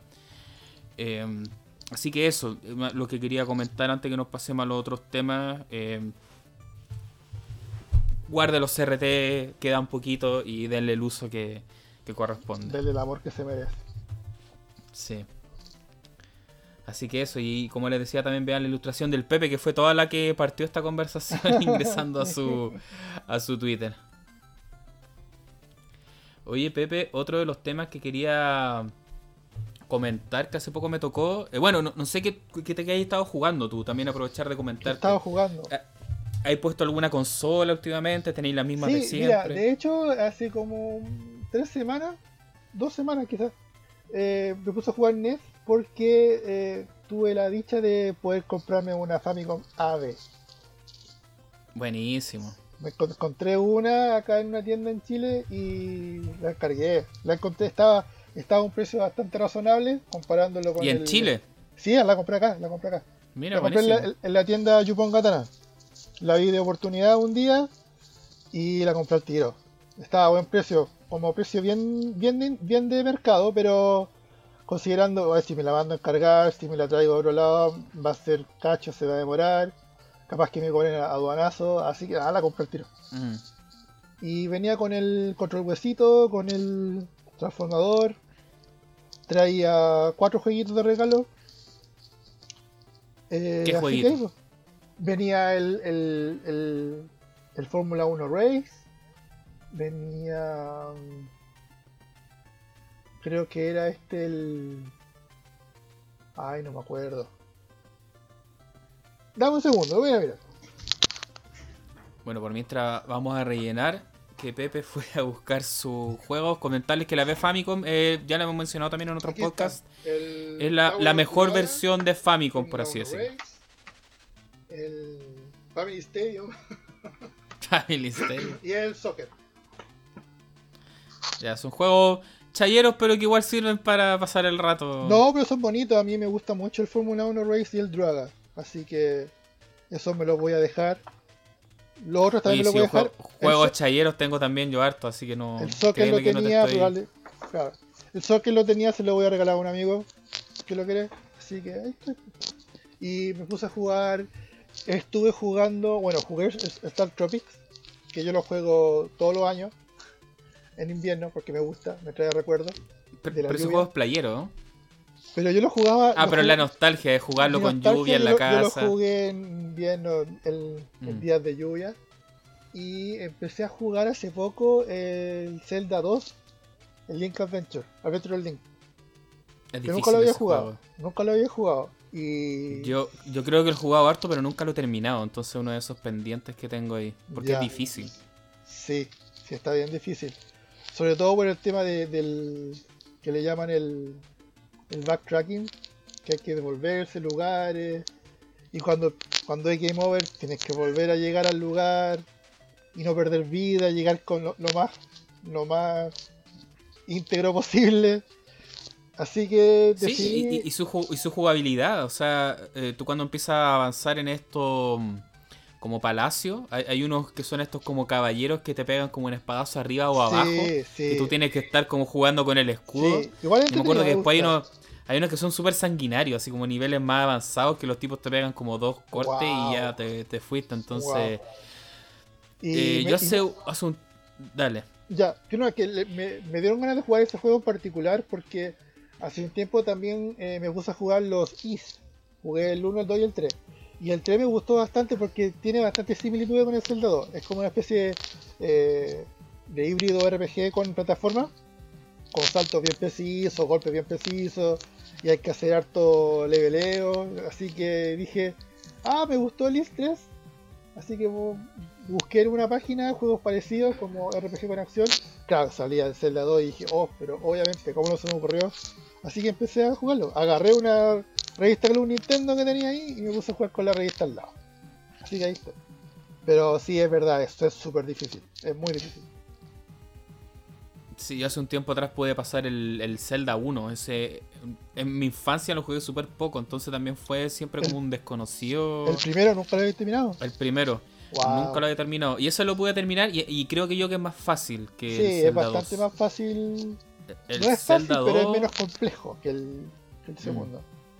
Sí, porque yo me hice fan de la saga en verdad con el de Super Nintendo. Y fue cuando me enamoré de Zelda en verdad. Y tenía sueños con Zelda, despertar Zelda, Zelda. Eh, algún día hablaremos harto en extenso de Zelda y, cómo se me fue ese amor también. Yo ya como que Zelda no me produce nada. Me pasó algo parecido. Así de fuerte mi amor y, odio con Zelda. Como que en su momento yo amaba esa saga y ahora como que nada. Pero bueno, eh, en mi caso yo les quería comentar que yo como tú también, yo siempre una de las consolas que tengo ahí como conectar la NES habitualmente. Y tenía la NES y la SNES, bueno, gran combinación. Pero me he dado cuenta que no me conviene tener muchas consolas conectadas porque al final lo único que hace es agarrar polvo.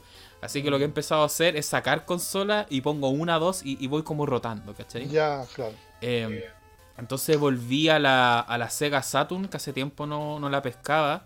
Qué rico. Eh, porque, porque empecé a ver videos también que yo, a mí me pasa que la Sega Saturn es una consola que yo nunca tuve cuando chico. De hecho, acá en Chile se vio súper poco la Sega Saturn. Eh, yo creo que alguna vez en el Persa Bio Bio nomás vi una, así como que alguien la tenía aprendida. Porque acá fue tierra de PlayStation como gran parte del mundo, diría yo. Tierra de Nintendo y tierra de PlayStation.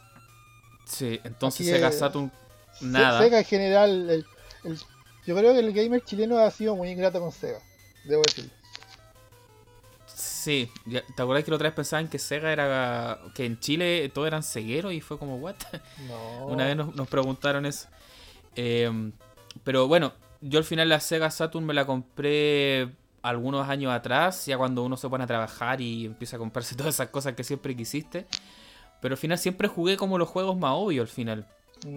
Eh, creo que tengo varias cosas sin jugar todavía.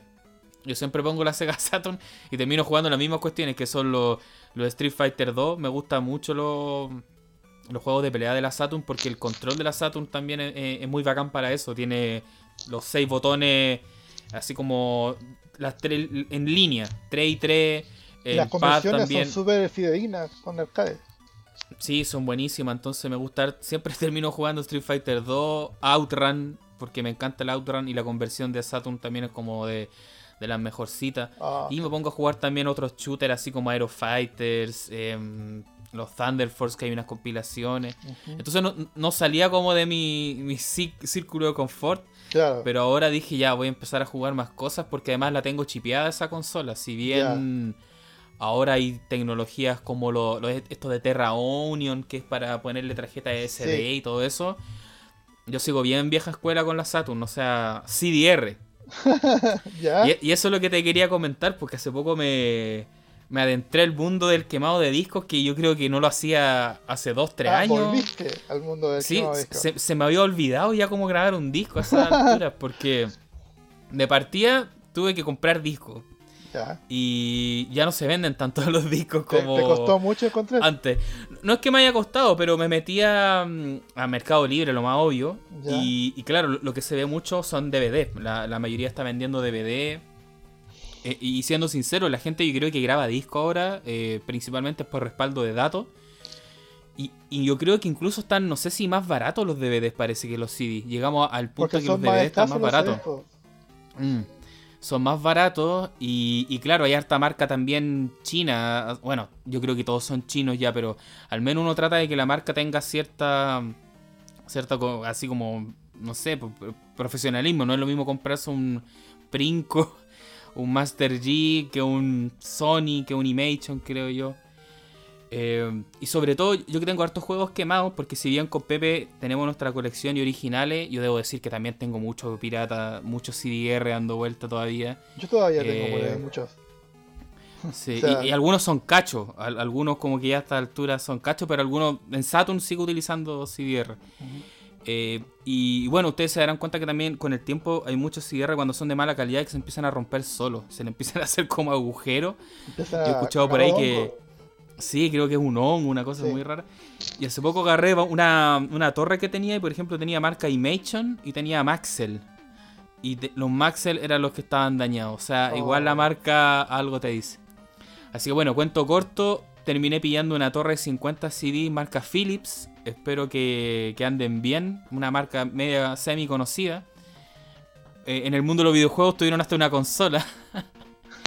Así que eso, pues tuve, empecé a bajar ISO de nuevo. Hace mucho tiempo que no lo hacía. Eh, no sé si tú te acordáis, Pepe, que hace un tiempo atrás como que por Nintendo empezaron a bajar varias páginas de, de ROMs y ISO como Emu Paradise. Sí, hay, un par ya que ya no, no existen. Pero, pero así como caen algunas, se levantan bien más. E, eso te iba a decir, me puse a buscar ISO y no me costó nada porque ahora había otra página que se llamaba como Emu Romance, me dio risa su nombre. Sí, CD Romance. CD Romance. Sí, y tiene mucho ISO y muy fáciles de bajar. Entonces, como bien decías tú, muere una y aparece otra. Hace unos meses, cuando, cuando te, acuerdas que hablamos que yo desbloqueé la, la PlayStation 2 Slim hace poco? ¿Mm? Y conecté, la pude conectar por, por red al PC eh, corté esa página y fue como en, dos días me habré bajado la librería que yo quería, así como llené 500 gigas de, PlayStation 2 en dos días. Sí, sí, al final eh, Oye, sigue siendo fácil La otra plataforma buena para buscar ISOs de juegos, sobre todo juegos raros, es archive.org. Pero lamentablemente ahí hay que tener una, una cuenta para poder bajar eh, al, bando de ancha completo y poder ocupar el torre. Pero por ejemplo. eso estaba viendo que en Archive están los ROM set, pero un ROM set de, PlayStation, que son juegos basados en CD, es mucha información. Yo diría que. buscar unos ISOs de, ¿Cuántos serán? Ah, ¿Como 500 gigas, un tera? ¿Pueden ser por ahí? Sí, pero, eh, pero, pero no es necesario bajar el ROM set completo. O sea, mm. tú puedes bajar el archivo torrent y con el gestor y, de seleccionando. Tú, puedes elegir lo que tú mm. quieres de adentro, claro. Sí, incluso me pasó, yo llegué a pensar, dije, y de puro flojo, porque para no empezar a bajar ISO, dije, podría bajar el ROM set completo. Pero siendo sincero, estas consolas tienen tanta chaya también que no, es, no pues. es necesario bajar el ROM. vamos a bajar muchos o muchos juegos de Barbie, no de caballo. el ROM set de Super Nintendo, bajarte el ROM set de GameCube o de Saturn. Pues. Sí, no, el de PlayStation yo creo que es asesino. O de PlayStation 2, imagínate, que son juegos en DVD. Y también hay mucha chaya, entonces mm, no, es buena idea. Quizá en 10 años más va a ser como bajarte un ROM set de Atari. Bajar un. el ROM set de Atari, ¿cuánto? ¿Debe pesar como 5 megas, algo así? Claro. 5 o 10 megas, nada. Mm. Así que eso, pues estaba jugando Saturn, mi mismo juego de siempre. Hoy día estaba probando también un, Shooters, tiene muchos shooters japoneses Saturn, así que yo creo que también una consola que tenéis que empezar a, mirar algún día, Pepe. No, sí, la he mirado hace rato, pero hay que encontrar una buena oportunidad, porque no, aquí difícil traérmela de afuera, no sé, si algún día me pego Ahora está más caro. Mm, claro, ahora está más caro traerla de afuera. Mm. Pero en su momento cuando la compré yo estaba barata, no era una consola cara. Yo tengo la versión blanca, que es como la versión económica incluso, porque si ustedes ven la Saturn, yo tengo la, blanca, la japonesa. La, en, América salió la negra, ¿cierto? En Japón primero salió una gris, que es como la modelo, la Model 1 creo que, bueno, la, tradicional. Y después típico cuando salgan como la versión, y valía la mitad creo, salieron esa, esa versión blanca que es como la, da con ciertos recortes, con una especie de slim, pero que en verdad era el mismo tamaño, tenía como... Pero no, no tiene ningún tipo de carencia, de compatibilidad. Lee, todos los juegos. Eh, también en Saturn hay versiones como de distintos manufacturadores, también eso es curioso, más o menos como le pasó a la Famicom. También está la, la, la Saturn de Victor, la V-Saturn. Victor es como una compañía también bien reputada allá en Japón. Y esa no la hace Sega, la hace Victor por algún motivo. También hay una Hitachi, que era como. que tenía un. Creo, si no, no estoy chamullando, la, eh, la Saturn de Hitachi también tenía como el módulo para ver video, porque había como un cartucho para ver video CD o algo similar. Ah. Y eso, hay varias versiones de Saturn. Sí, en Japón fue. No fue la consola más popular del mundo, pero tuvo una, una tirada bien grande. entonces. Es, mm. es, que, es que es el tema Japón, yo siempre lo digo así tú en Japón tomas un nicho, mínimo que el nicho, por lo menos un millón de personas. Entonces, siempre el negocio va a ser bueno, aunque tengáis un nicho pequeño. Sí, así que bien contento ahí con la Saturn. Y esa es una consola que, por ejemplo, tengo en, eh, con el cable es video, no hay que hacerle ninguna modificación. Simplemente comprar un cable que tenga un cable retrobit de esos bien baratos, pero que hace la pega. Y sí, se ve buenísima la calidad de la imagen. Excelente. Sobre todo estos juegos como arcade, como tiene estos juegos de pelea, estos shooters. Mm. Buenísimo. Y por otro lado, algo también que les quería comentar, que hace poco tuve un fin de semana playero. Eh, y para desconectarme también me llevé una consola y me llevé la más, la más chiquitita y la más portátil de todas las consolas retro. ¿Cuál creéis que fue, Pepe? La Game Boy. No, no, pero de, para conectar en el televisor. Oh, más pequeña. La PC Engine.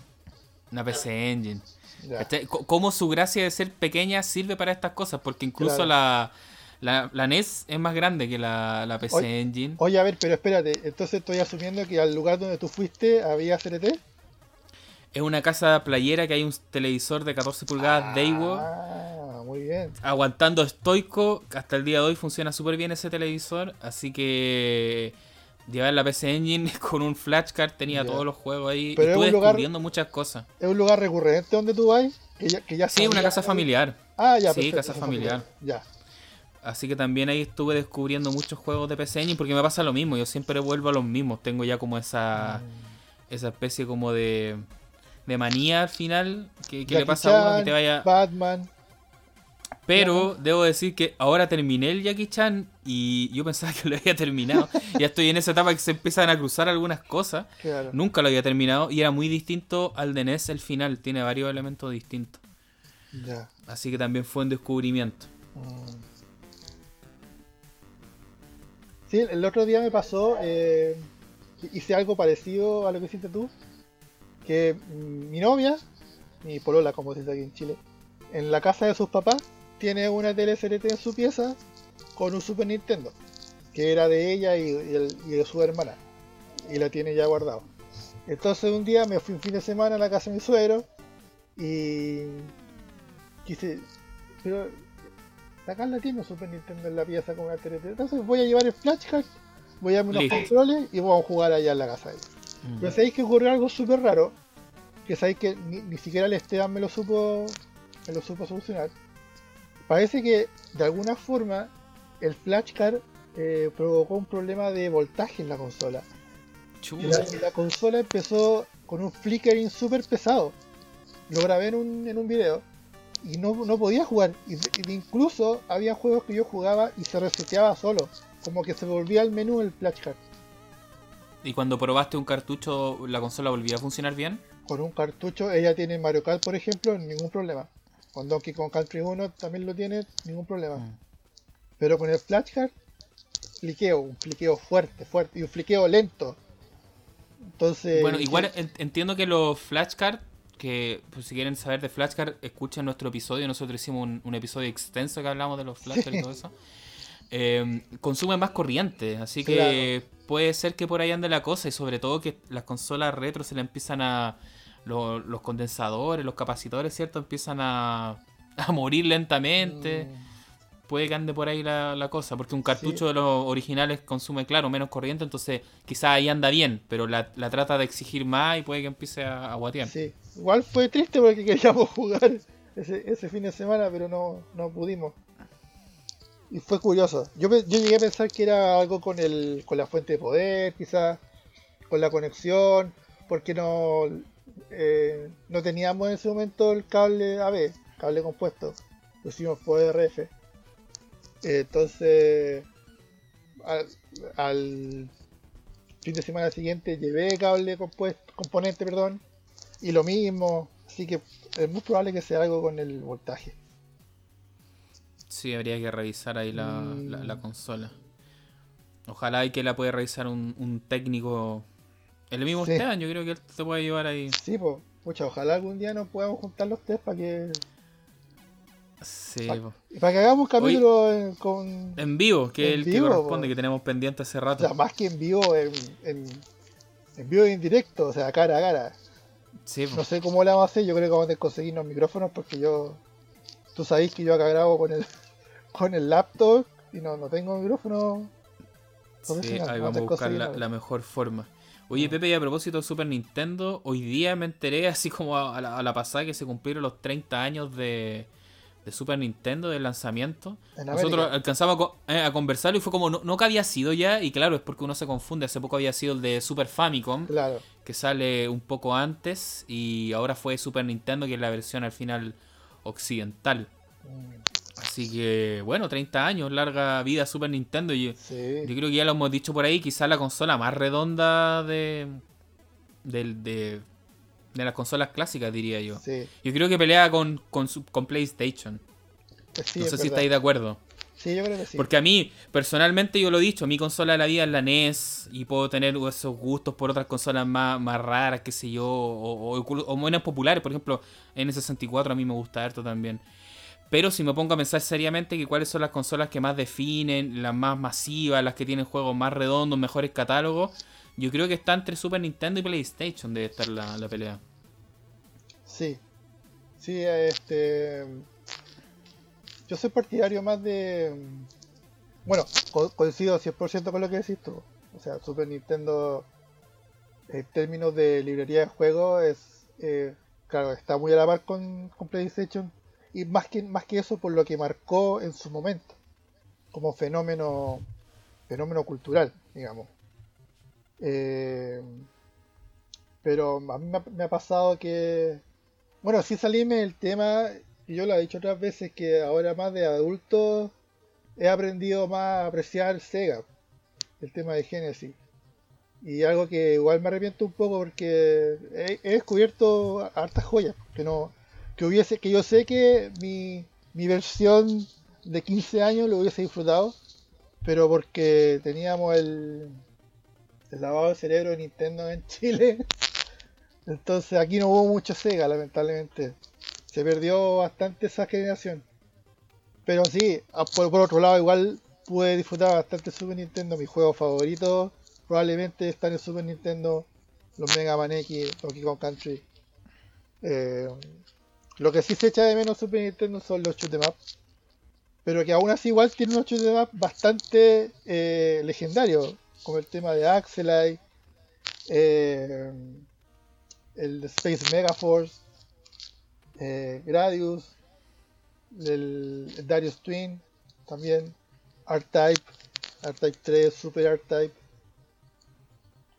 Sí, igual todos los que mencionaste son como joyitas. O sea... Ah al final se la arreglaron igual para que la consola rinda. Yo creo que también ahí le pasó de que, no sé, ciertos juegos como que lo opacaron mucho, como el Gradius, que si bien es un súper buen juego eh, a nivel de, de, la, de la como se ralentiza y sufre eso le hizo como mala fama pero igual tiene juegos bastante competentes por ese lado. Mm. y por otro lado claro a mí el Axel ahí me gusta mucho. sí es hermoso. Mm como decía yo, en, temas, en términos culturales, la Super Nintendo se definió bastante por el género RPG, que no tan solo no tan solo le dio popularidad a la consola, sino que también se, se estableció que estableció estableció muchos parámetros que sirvieron para, para las generaciones siguientes de juegos de RPG.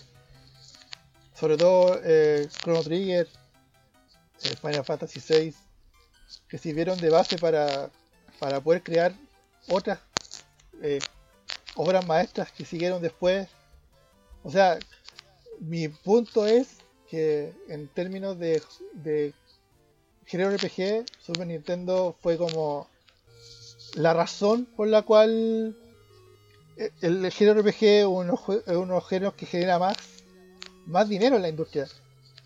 O sea, es la consola claramente que la que trajo el RPG japonés a, Occidente, porque si bien en NES habían algunas cosas, que los Dragon Warrior, en Sega estaban los eh, ¿cuál? los Fantasy Fantasy, Star, sí. Shining Force. Eh, sí, claro, siempre fueron como esfuerzos más chicos comparado cuando llega Final Fantasy, como dices tú, Chrono Trigger. Trigger. Eh, Trigger. Sí, Chrono Trigger.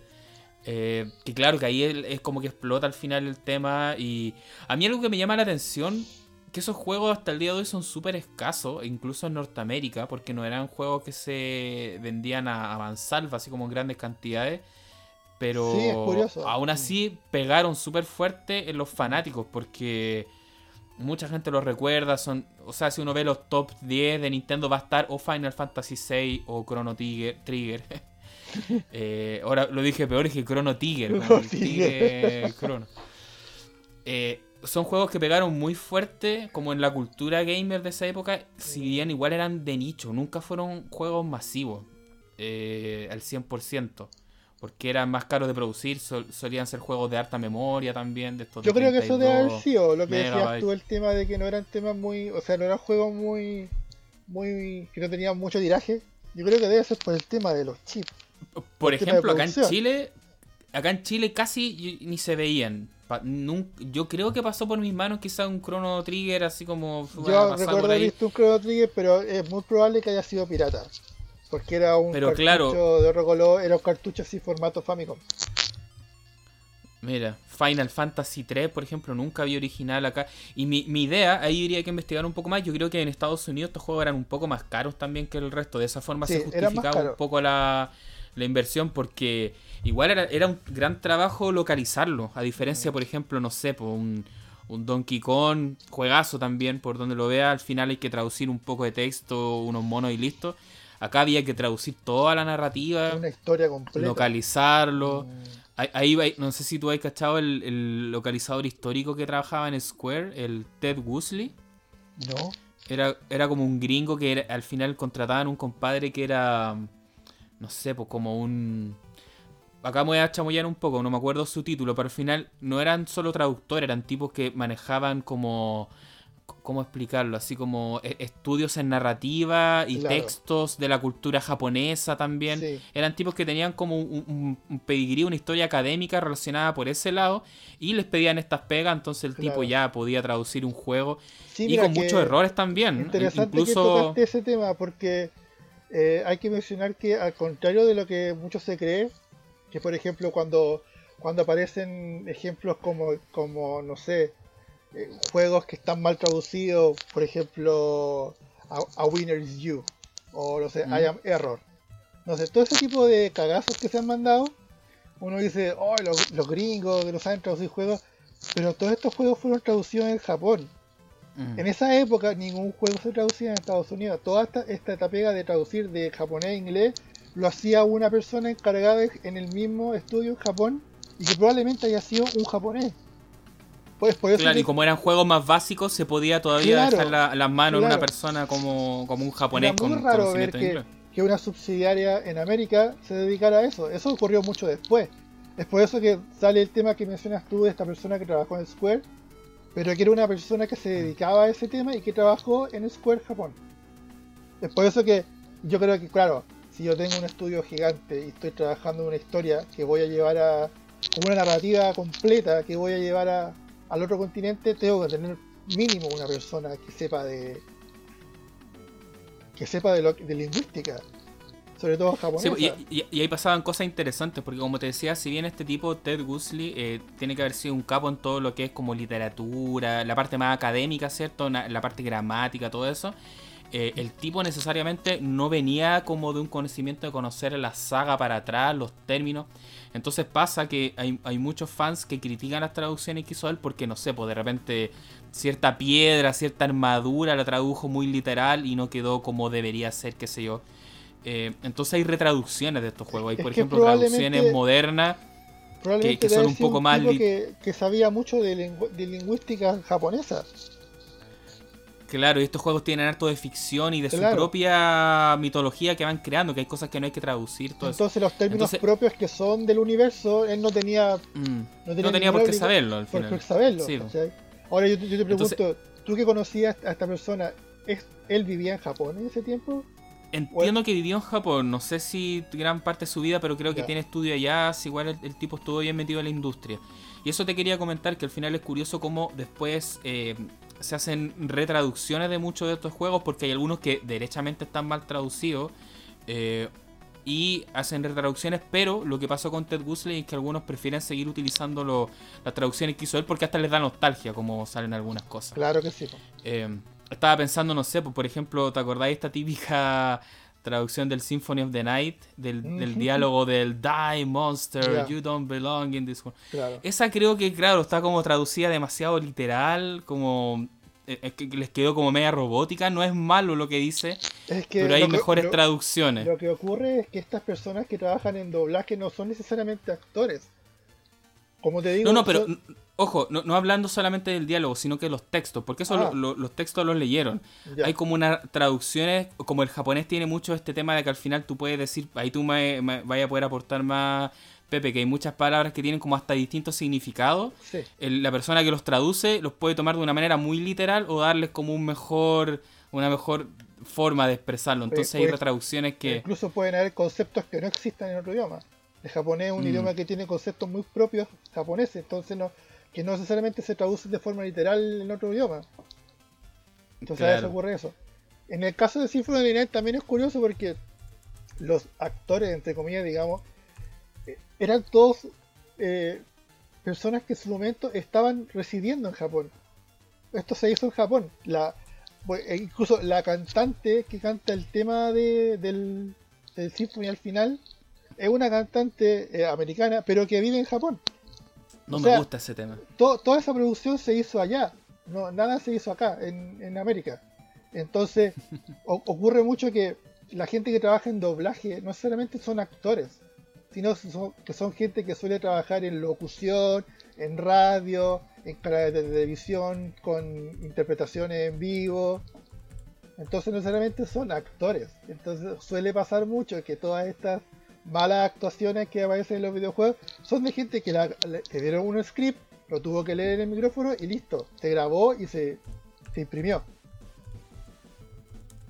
Y, y, eso es lo que más o menos vino a cambiar, lo que se dice que vino a cambiar Kojima con Metal Gear, que él se preocupó de tener gente que trabajara en la industria, que, no solamente sean actores o actrices, pero que tuvieran un un, link, digamos, con la industria cinematográfica, como el tema de David Hater, que él también él es actor y aparte es escritor de cine. Y director, productor también. Sí, sí, sí, están en varias películas. Mm. Oye, y a propósito de la Super Nintendo, no empezamos a ir por el lado de, los RPG y eso. así como yo sé que esto no va a ser una lista definitiva, pero ya aprovechando que estamos con los 30 años Super Nintendo y, como lo hicimos también con, con la Nintendo NES, ¿te parece que tiramos unas recomendaciones que no va a ser definitiva porque son los que son, nos van a venir a la cabeza ahora, pero cinco juegos que, que recomendaríais de la, de la plataforma? Oh, qué difícil. ¿Queréis que parta yo? Como quieras. Eh... Vamos, uno y uno. Ya, uno y uno. Ya. Super Metroid. Obviamente que Juegas. Ya, no sé qué más podemos decir de Super Metroid, porque lo hemos recomendado tanto.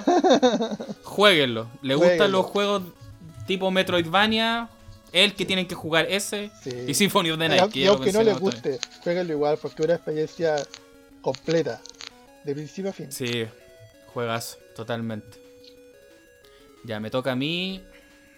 Eh, bueno, eh, viene con la consola, lo estoy viendo en la pantalla en este momento porque dejé un gameplay para ponerme a tono.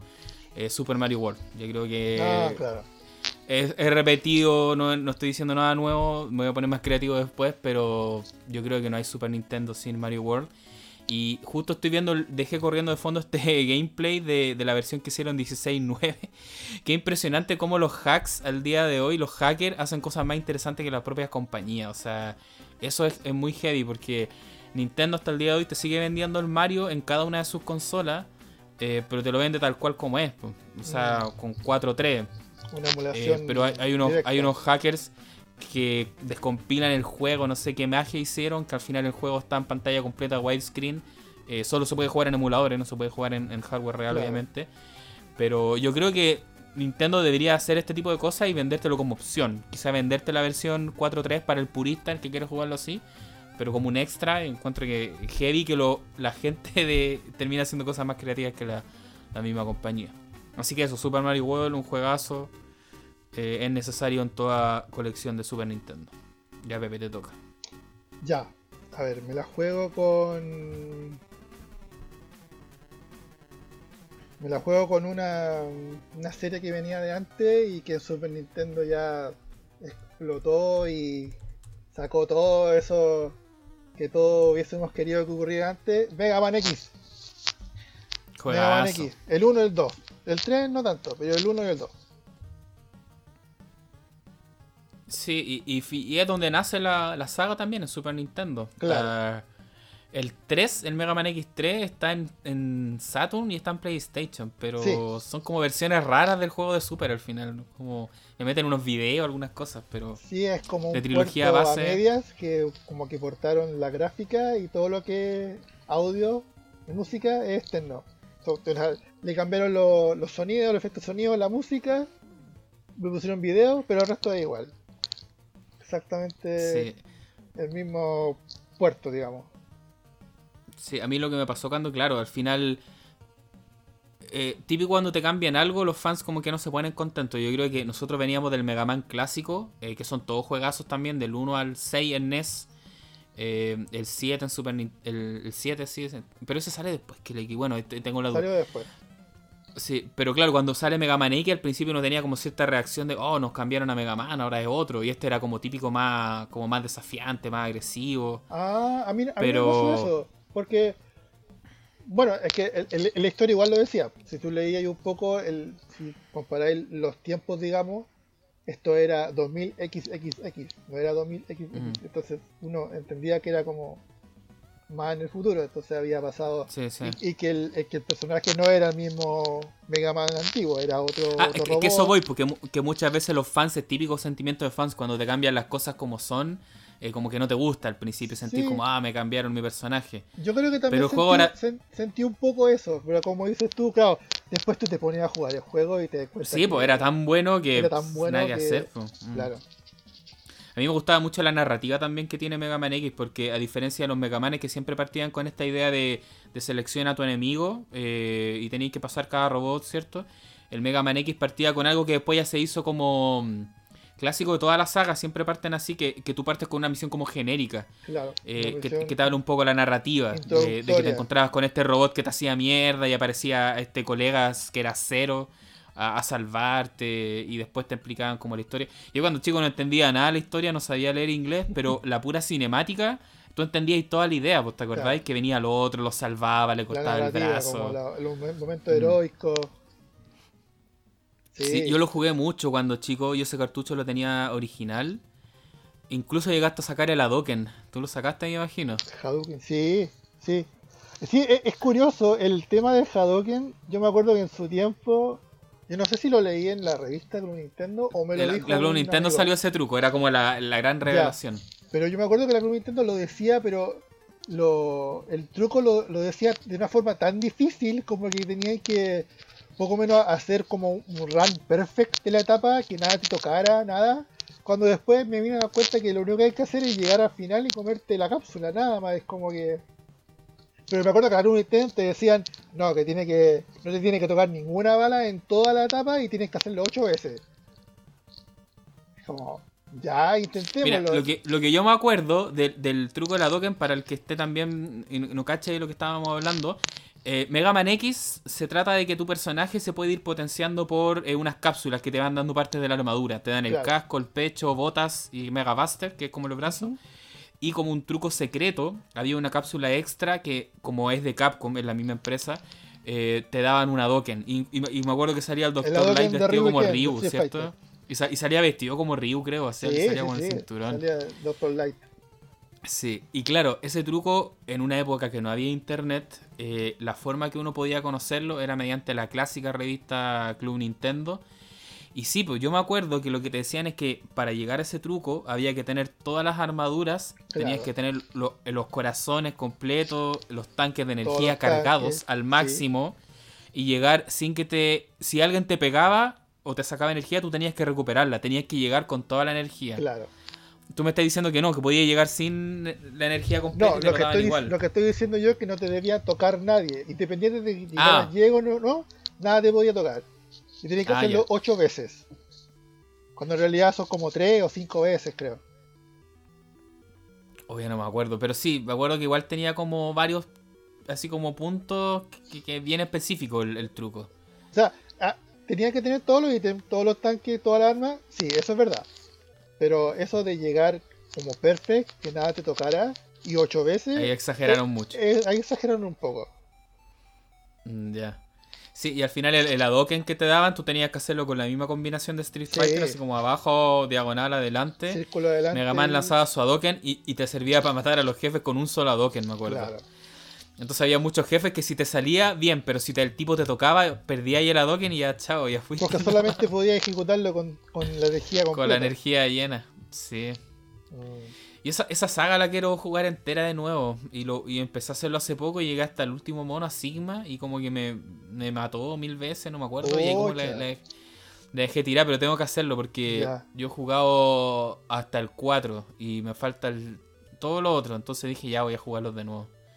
Pero sí, buenísimo. Oye, a, propósito, bueno, eh, un poco off topic. ¿Le doy o no? ¿Es off topic? ¿O seguimos con Super Nintendo? Ah, que estamos con los juegos. Ya. Eh, Pero dime. Que hace poco salió un proyecto de de retraducción de los Mega Man de PlayStation. Que salieron versiones que una persona creo que los lo rebalanceó lo arregló, lo, mejoró y le. ¿Cómo se llama? Le hicieron como el Undub, que se llama. Que tiene las cinemáticas en japonés originales, eh, voces en japonés y contexto en inglés. Ah, ya. A mí el 4 me gusta harto, yo no encuentro que juegas. Sí, a mí igual, me gusta mucho el 4. Mm. Quizás no, no, es tan complejo, no tiene tantos elementos como, como el 3, o, claro, como el 5, el 6, incluso el 3, pero el, el aspecto visual. Fue, el aspecto visual el 4 fue el primero que uno puede jugar con cero ya como un personaje más. Porque hasta en el 3 tú podías jugar ciertas partes nomás. el 4 ya podéis terminar el juego con, con cero. Y son, y son líneas de tiempo distintas. Son, o sea, son, son historias distintas, campañas distintas. Claro. Eh, ya. Eh, volviendo al tema de los juegos. Bueno, yo había dicho Mario World. El que voy a decir ahora es otro que también he mencionado varias veces, pero tiene que estar, que es el Super Castlevania 4. Ya. es un juego que hasta el día de hoy sigo jugando también, como tú decías, y el Star Tropic, como anual siempre lo juego. Eh, para mí sigue siendo de los favoritos de la saga también, Castlevania 4. Y, hace poco lo volví a comprar para que, para que vean que soy ñoño. Porque me lo compré porque no sé si tú has visto, Pepe, que para las consolas modernas y para PC Konami hace poco lanzó unas compilaciones de, de Contra y de Castlevania. Salieron como hace un año atrás, un año y medio por ahí. Sí, digitales, no, no la lanzaron en físico. Creo que en Play 4 puede que tengan edición física porque ese mercado es tan grande que sacan como limited run y cosas así. Eh, y la verdad igual me fui un poco rata, o sea, los compré cuando estaban en oferta, no, no los compré a precio lleno. Pero si bien estos son juegos que yo ya tengo en otras consolas, a veces los compro más por un tema así como medio altruista de decir como yo apoyo que hagan esto, ¿cachai? Una onda así ah, como... Sí, está bien. Encuentro que está bien que las empresas eh, vendan este tipo de juegos porque así se sigue valorando la industria del juego retro, se siguen haciendo esfuerzos por resucitar este tipo de saga. Eh, así que claro, me compré esta compilación de Castlevania que están los de Game Boy, están los de NES eh, muy entretenido que también ese es un plus viene con el kit Drácula por primera vez en, inglés. Y es como un ROM hack prácticamente, me, dio mucha risa.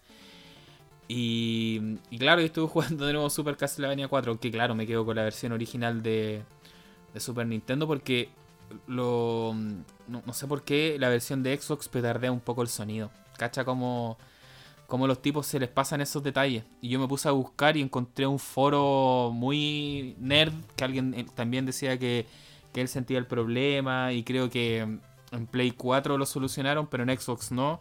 Así que petardea el sonido la versión de Xbox misteriosamente. Así que pero bueno, Super Castlevania 4, volviendo al tema, juegazo, para mí uno de los mejores Castlevania. Es prácticamente un remake del primero de Nintendo, que fue el primero de todo. Así que jueguenlo. Te toca, Pepe. Ya, yo me voy a pasar al género que, que seguramente es el género más estandarte de la consola, género RPG. Y mi elegido RPG es Super Mario RPG. Un juego que yo no sé si he jugado a esta altura. ¿Cómo así? Tengo sentimientos como que alguna vez lo jugué en la época de emuladores, al parecer. Y avancé, pero nunca lo terminé. Entonces. como, el efecto. ¿Cómo se llama ese que decía James Ross? Mandela Effect. El efecto Mandela. ¿Lo jugué o no? Algo así. Algo así me pasa con. Ya. No, tenés que jugarlo. Pero bueno, Juégalo porque. Explícate un poco. Eh, hay que jugarlo porque cuando lo juegas ya como adulto y bueno, con, cierto dominio de inglés se disfruta mucho más. Porque entiendes todas las todas los chistes escondidos que tiene. Son bastante divertidos. Yo, yo lo jugué con mi novia hace un par de años y nos reímos mucho. Sobre todo las partes con, con Toad con, y con Mallow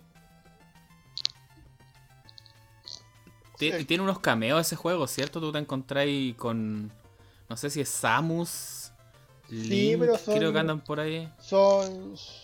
Son momentos muy puntuales. Que aparecen, por ejemplo, a la Samus aparece en un pueblo después de que tú llegaste a cierto punto en el juego. Si te devuelves a ese pueblo y vas como a la, a la posada, digamos, la Samus está durmiendo en una cama. No, miento, no es una posada, es en el reino hongo si tú te devuelves al reino hongo, después de cierto, cierto lugar en el juego, después de cierto punto en el juego, está la Samus durmiendo. Y en, un, en una posada, en un cierto punto del juego, está Link durmiendo. Sí, algo me acordaba. Mira, estaba eh, tratando de hacer como que cuadre los pensamientos que tengo. Y, y sí, el Mario RPG de Super Nintendo lo he jugado súper poco. Como te decía, fue como en época de emuladores, probarlo más que nada pero yo lo estaba mezclando con el Paper Mario, que también es, ah, prácticamente un RPG de Mario, el de, Nintendo 64. Ya, sí. Que a mí, yo lo he contado también en otros podcasts, a mí, yo debo ser sincero, la historia de los Marios, a mí personalmente, siempre me importaba como un carajo. O sea, para mí de verdad los Marios siempre han sido sinónimo de plataforma, de acción, yo diría casi perfección en juegos de plataforma. Sí. Y la historia era básicamente rescatar a la princesa. Sobre todo eh, en los Mario Galaxy. Era una excusa al final. Sí, la excusa nomás. Que la excusa perfecta, listo. La, princesa hay que rescatarla y está en otro castillo, así que adelante. Y por ejemplo, el Mario Galaxy 1, yo creo que le metieron tanta historia que de verdad no, no, no, me, no me gustaba. Oh. Entonces yo tenía como cierta cierto rechazo a, a, un Mario RPG porque era más historia de Mario. Nunca lo, lo, hubiese pescado como, como tal. Hasta que eso, ahí tenía el enredo. Una vez me puse a jugar el Paper Mario de Nintendo 64 y es un juegazo. Ese lo terminé. Era muy entretenido. O sea, a los tipos que pusieron a crear una historia muy capos para inventar algo relevante con Mario, porque en verdad a mí como que nada y me, me terminó de dar vueltas. Así que sí, yo creo que también tengo que darle al Mario de Super Nintendo, que debe ir por la misma línea, me imagino, si tú decís que la historia es buena. Yo no estoy seguro que tantas similitudes hayan en, en, términos de staff o las personas que trabajaron en, en, ese proyecto, pero yo estoy seguro que ese juego comenzó como un proyecto de Super Mario RPG 2 y terminó siendo Paper Mario. Sí, creo que en Japón también se llama como tiene como una especie de subtítulo Mario RPG, Paper Mario. Sin ir más lejos, ¿viste? Mm puedo estar chamullando, pero creo que alguna vez se pensó, se tentó. Sí, algo por ahí, creo. idea. Mm. Mm. Y bueno, y el Super Nintendo ahí estuvo metido Squaresoft, entiendo, que son como los reyes del RPG. Estuvo metido compositores de Square también. Estuvo. Creo que fue Nobuo Ematsu, si es que no otro, pero sé que fue él con la Yoko Shimomura, que también trabajó en Square en ese tiempo. La Yoko Shimomura fue la, la compositora de Street Fighter 2. Y después ya, ya en tiempos modernos fue la compositora de Kingdom Hearts. Porque después estuvo en. se quedó en Square. Partió en Capcom. Bueno, Mario RPG, yo lo tengo que probar entonces, tengo pocos recuerdos de. que hacerlo. Y, de hecho ahora lo puedo jugar también con el SD to SNES, así que no hay excusa. No hay excusa hace rato, mm. Bueno, siguiendo la misma línea, ya que estábamos hablando de RPG, eh, yo he probado varios de estos juegos, así como Chrono Trigger también, pero el que más me marcó y me pegó en su momento eh, fue el Final Fantasy VI o 3. Ya. Como fue en Norteamérica. De verdad, yo también he jugado Final. Yo no soy un gran fan de Final Fantasy porque he jugado algunos de forma desordenada, algunos me gustan, otros no. Yo hace poco te contaba también que encuentro que algunos han envejecido súper mal. Me pasó con el 8. Que hace poco lo empecé a oh. jugar y yo cuando chico, yo creo que ese juego como adolescente te pega muy bien, porque su historia es muy adolescente. si tenéis 15 años, andáis con crisis de identidad y cuestiones, yo creo que te pega súper bien, pero yo ahora ya un viejo de treinta y tantos jugando Final Fantasy VIII, fue mm. como que no, no, no, no, no me pegó tanto la historia como antes. Yo creo que pero sí debo decir... Debe haber sido un intento de Square como de traer otro tipo de público a, a su a sus productos público de distintos rangos de edad, de distintos sexos, así que yo creo igual valoro esos, esos, esfuerzos como de variar un poco la, temática de los juegos como para traer más público. al final eso fue, yo nunca jugué, por ejemplo, el 9 y creo que el 9 es volver un poco a los raíces de la saga, así como más personajes medievales. Yo lo, tengo mucho Pero, pero pasó más piola, por algún motivo todo, bueno, el 7 el que más ama a la gente, que lo tienen en un altar, hace poco hicieron un remake. El 8 es bien popular, pero el 9 como que quedó un poco más más tapado por la fama de los anteriores y creo que también es bueno. Del 9 aquí en Chile fue curioso porque estaba pegando mucho la Dreamcast. Así que yo creo que por ahí debe haber sido que no no hubo mucho. Pero no creo que nunca llegó a taparlo a la Dreamcast a PlayStation, así como en popularidad. No, no, tampoco creo, pero me refiero al, juego en sí. Final Fantasy 9. Que también eran cuatro discos. Así quizá a lo mejor mm. se, se fatigó un poco la cosa.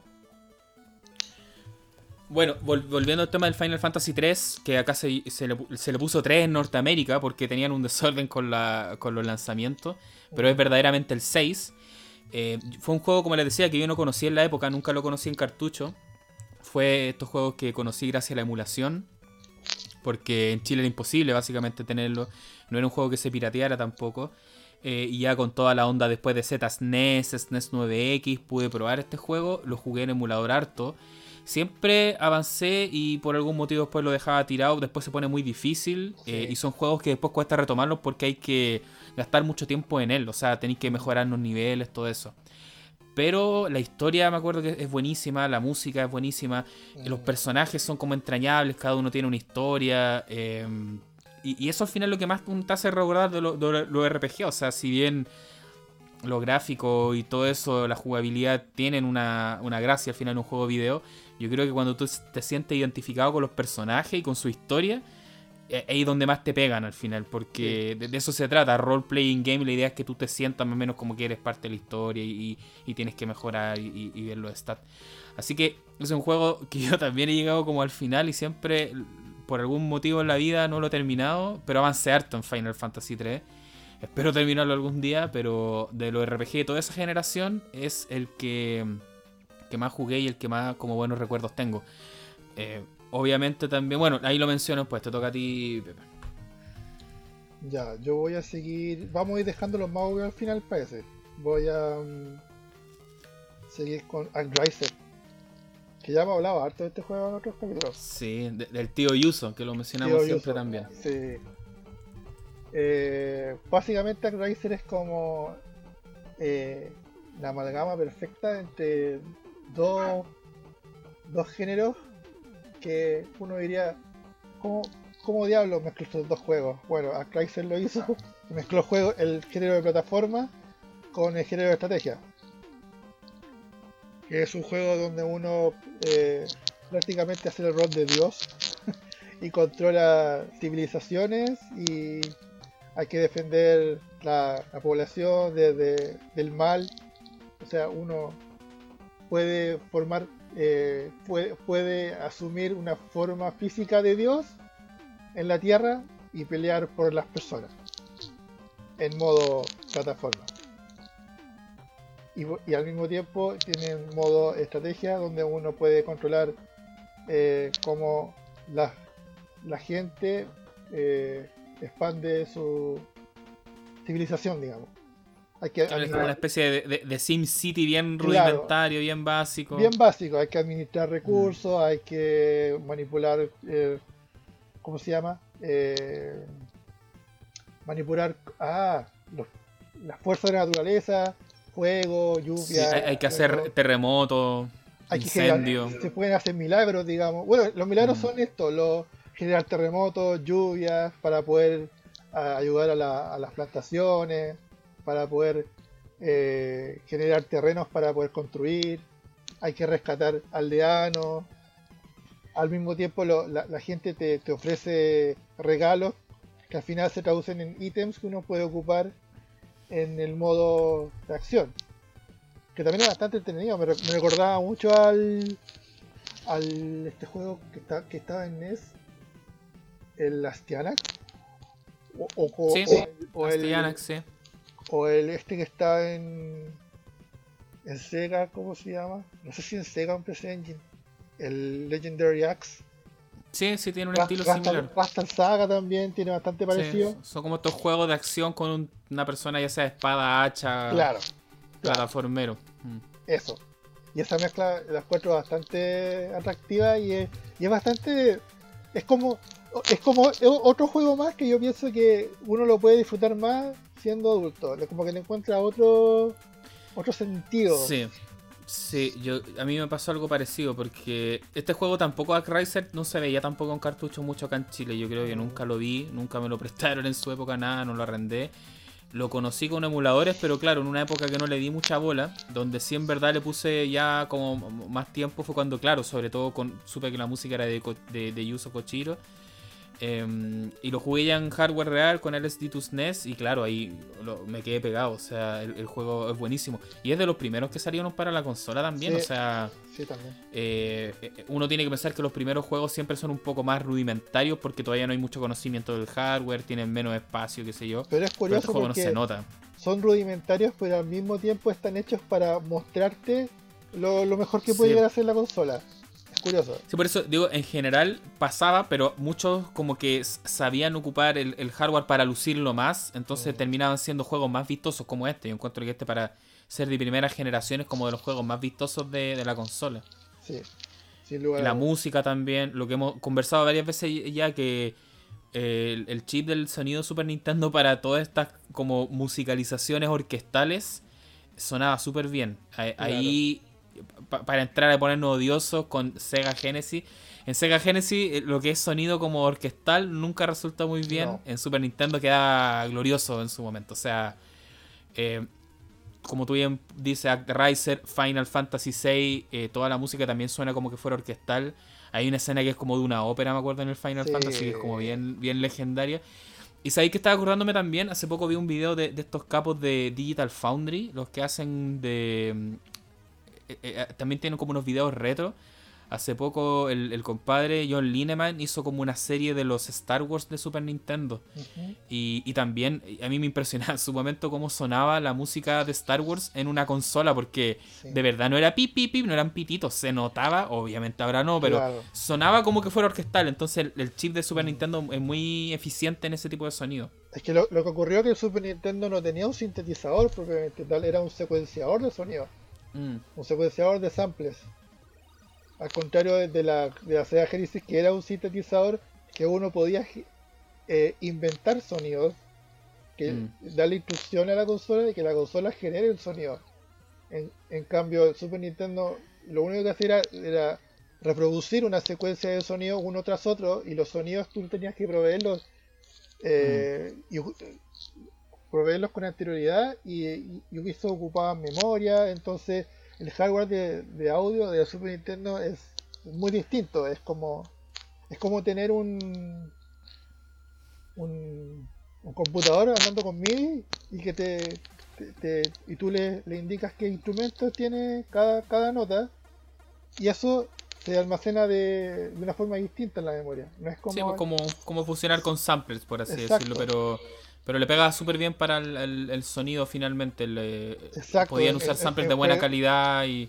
Puedes usar lo que quieras, puedes usar un sample de un violín, de una, de una trompeta, de lo que sea. Y si está bien manejado por una persona experta, va a lograr, mm. pero como lo que pasa con el Final Fantasy y con Chrono Trigger también. Nobuo Uematsu era un, capísimo en, eso. Y eso. Y eso se nota bastante porque en el caso de eh, Yuzo Koshiro, eh, él sacó un par de años después un CD de la música de Tracer con una orquesta de verdad y tú te das cuenta lo cercano de verdad que, puede llegar a ser el Super Nintendo en, generar un sonido real, digamos. Real en el sentido de yo, yo escuché ese, ese, ese CD, búsquenlo. Eh, hay que, yo creo que hay que tomarse unos minutos en internet porque no es ir y conseguirlo, no es que esté como no está en Spotify, no. está en los lugares más obvios, pero está la versión de Actraiser, el soundtrack, eh, como por la Filarmónica de Tokio, algo así, me imagino. Y, suena increíble, buenísimo. Y al final fueron, fueron, fueron las mismas, digamos, eh, partituras, por así decirlo, que tenía el Koshiro que ocupó para componer el soundtrack, y esas mismas partituras perfectamente sirven para a una orquesta. O sea, a ese nivel de cercano estaba el hardware de Super Nintendo. Y yo creo que no hubo más, no hubo más, yo creo, o sea, de hecho, no hubo más ha hecho lo mismo. Sí, de todas formas. Mm. Oye, así que eso, pues Riser, juegazo, búsquenlo. Eh, también tiene una segunda parte que no es tan buena, así que es tan buena. el, primero todo el rato, jueguen, jueguenlo ahora ya, si que no lo han hecho. Oye, pasando mi turno, a ti te, va a quedar uno más, Pepe, para que lo vayas pensando. Después voy a hacer un recap. Yo tengo que mencionar sí o sí el que dije delante de la pasada, que es el Zelda A Link to the Past, que junto a Ocarina of Time eh, son mis Zelda favoritos de, toda la vida. Y de verdad, el Zelda ah, de Super Nintendo a mí fue como que me pegó fuerte. Es como de esos juegos como Shenmue que yo he mencionado varias veces también. Eh, me, pasó, me pasó algo súper especial y yo creo que es por un tema de edad, cómo conectar con los personajes. Eh, Zelda lo que me pasó fue que, claro, era la primera vez que yo conocía a... Ya antes había probado quizá los de Nintendo, pero me resultaban como demasiado difíciles porque tenía la barrera al idioma eh, eh, y también lo tuve por poco tiempo quizá. Entonces cuando tuve el, Zelda, a mí me lo prestaron en su momento y lo tuve como un par de semanas. Yo empecé a avanzar harto en ese juego. también tenía poco tiempo con la Super Nintendo, sonaba increíble, se veía súper bien. Y pese a que no es un RPG como tal, siempre hay debate que son los RPG, los Zelda RPG o no. Muchas veces le dicen Action RPG, a veces le dicen juego de aventura.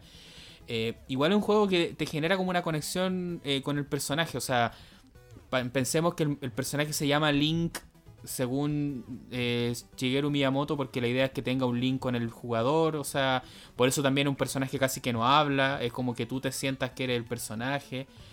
Em, entonces, si bien no es un RPG como tal, yo creo que yo con ese juego me sentía como muy en, la piel del personaje, ¿cachai? Y, iba descubriendo cosas. Por ejemplo, yo me acuerdo que al principio lo empecé a jugar sin guía. Y viste que tú partís como en la casa de noche, eh, tienes que ir a, dar vueltas, yo no entendía nada de lo que estaba pasando. Pero siendo un niño, que uno es como súper limitado a, qué cosas podía hacer. Uno no puede salir, por ejemplo, de la casa en la noche, obviamente. Eh, acá tú lo hacías, ¿cachai? De repente yo sentía que los guardias te, estaban buscando, uno abría un arbusto, te caía y un hoyo, encontraba a tu tío, así como que yo cachaba que estaba muerto, yo, oh, de verdad me sentía que era como parte de esa gran aventura, entonces eh, fue un juego que yo tuve, avancé solo hasta cierta parte y después la típica cuando te lo vienen a pedir porque es un juego como prestado, quedé como de muerte, así como, no, ¿qué va a pasar en la aventura? ¿Cachai? Yo me sentía que era como parte del personaje. Entonces yo me acuerdo que huevié, huevié a mis papás, a mi vieja, hasta que mi santa madre me lo regaló, siendo que también era un juego que no era tan fácil de encontrar en su momento, no era de los más masivos. eh, me pudo regalar el, el Zelda finalmente y ahí ya me volví loco. O sea, y tuve la suerte que también al mismo tiempo, la suerte y como que la desdicha, por así decirlo, que al final lo terminé jugando con guía, porque justo en ese momento eh, Club Nintendo te, decía al final cómo jugarlo, en el sentido, anda acá, consigue este ítem, cosa que no es muy bueno porque la, idea, la idea es que uno lo vaya descubriendo, pero la verdad como era un niño, yo tengo que haber tenido, ¿qué edad cuando lo jugué? No sé, unos 7, 8 años. Eh, un poquito más quizá, pero era, era súper chico, o sea, tampoco lo iba a aprender por mi cuenta solo por la barrera del idioma principalmente. Entonces por eso al final lo terminé gracias a la guía de Club Nintendo, eh, se sintió como una gran aventura y hasta el día de hoy también es de, mi, de mis juegos preferidos y lo tengo incluso, como yo tengo el cartucho también original de esa época todavía. Y como les digo, es uno de mis celdas favoritos, junto a Karina of Time, que me pasó algo muy parecido, eh, ya en una época 3D un poco más grande, incluso Link crece también en ese juego, mm. entonces son juegos que por eso te pegan mucho según cómo le da. Eh, así que nada, se lo recomiendo a todos. Yo creo que incluso eh, para alguien al día de hoy que quiera entrar en la saga Zelda si nunca ha jugado ninguno, yo, le recomendaría que parta con este, antes que los de NES, porque los de NES son un poco más duros, más toscos, y si te gusta esta lógica del Zelda, eh, juega los de NES, pero el, el, Link to the Past es mucho más, más bonito visualmente, más colores, más amable. Eh, no tiene esa curva de aprendizaje tan dura también. Eh, es súper fácil al comienzo, pero después se empieza a poner un poco más, más cabrón, así que no puedo dejar de recomendar Zelda Link to the Past. Sí, como decías tú, el problema que tienen los de, los de NES que eh, son juegos que requieren mucha mucha guía guía anterior, digamos, el mapa. O sea, si tú no tienes el mapa, no te ubicas en el mapa, está sonado, ¿no? Es como. O mm. saber dónde está la ubicación de, los, de los calabozos, los ítems. Era bastante precario el. O sea, si no tenías el manual también, era muy difícil. Sobre todo. no, incluso. Los Zelda de NES llegan a ser como un poco críticos, lo que hemos conversado en otras veces, porque también de cierta manera estaba como este negocio de venderte la guía. La guía te mm. solucionaba a veces, en Japón se daba harto que te, tú comprabas como una guía de juego. Yo me acuerdo que en el de Nintendo hay como una parte que no sé, pues hay que quemar un árbol en cierta zona y creo que como que nadie te dice prácticamente, entonces tenés que andar tirando fuego por todos lados como loco. Si no tenéis la guía, no, difícil es que construir el árbol, más o menos. Si es que se te ocurre que hay que tirar fuego, porque puede ser de mm. cualquier otra forma. Pero creo yo que el, de Super Nintendo, si maneja el idioma, entiendo que se puede pasar prácticamente sin grandes problemas. O sea, no, tiene esas cosas tan crípticas como tiene el, primero de, NES. Mm. Así que eso, te va quedando un juego para recomendar, Pepe. Ya, Pucha, tengo tengo varios, pero si es por nombrar Sí, siempre lo decimos, sí, siempre lo decimos, estos no son los mejores, son los que se nos ocurren ahora también de los que podemos recomendar nosotros. Claro, más que... Claro, es como serían los más Se nos van a quedar fuera. Mm. Van a quedar fuera. Y además, eh, yo creo que además súper limitados, 5. Otro esencial que marcó eh, marcó un hito en la consola es, fue Donkey Kong Country. No, tan solo como juego, sino como marketing y como, mm. como, como logro tecnológico. Eh, porque llegó, llegó en un momento donde mm, ya en, un, en, una, en una edad más avanzada de la Super Nintendo donde ya estaba empezando se estaban empezando a explotar las fronteras del 3D y Super Nintendo tenía que mantenerse en boga. Así que, bueno, este juego nació de una alianza entre Nintendo y. ¿Cómo se llama la empresa? Rareware. Rareware. Rare. Claro. Rare. empresa británica que está experimentando con Silicon Graphics. Y bueno, Nintendo al parecer tenía hartas ganas de traer Donkey Kong de vuelta. No, miento. Fue, fueron los tipos de, los ingleses los que eligieron Donkey Kong, creo. Y ellos le presentaron este proyecto a, Nintendo, creo, ¿no?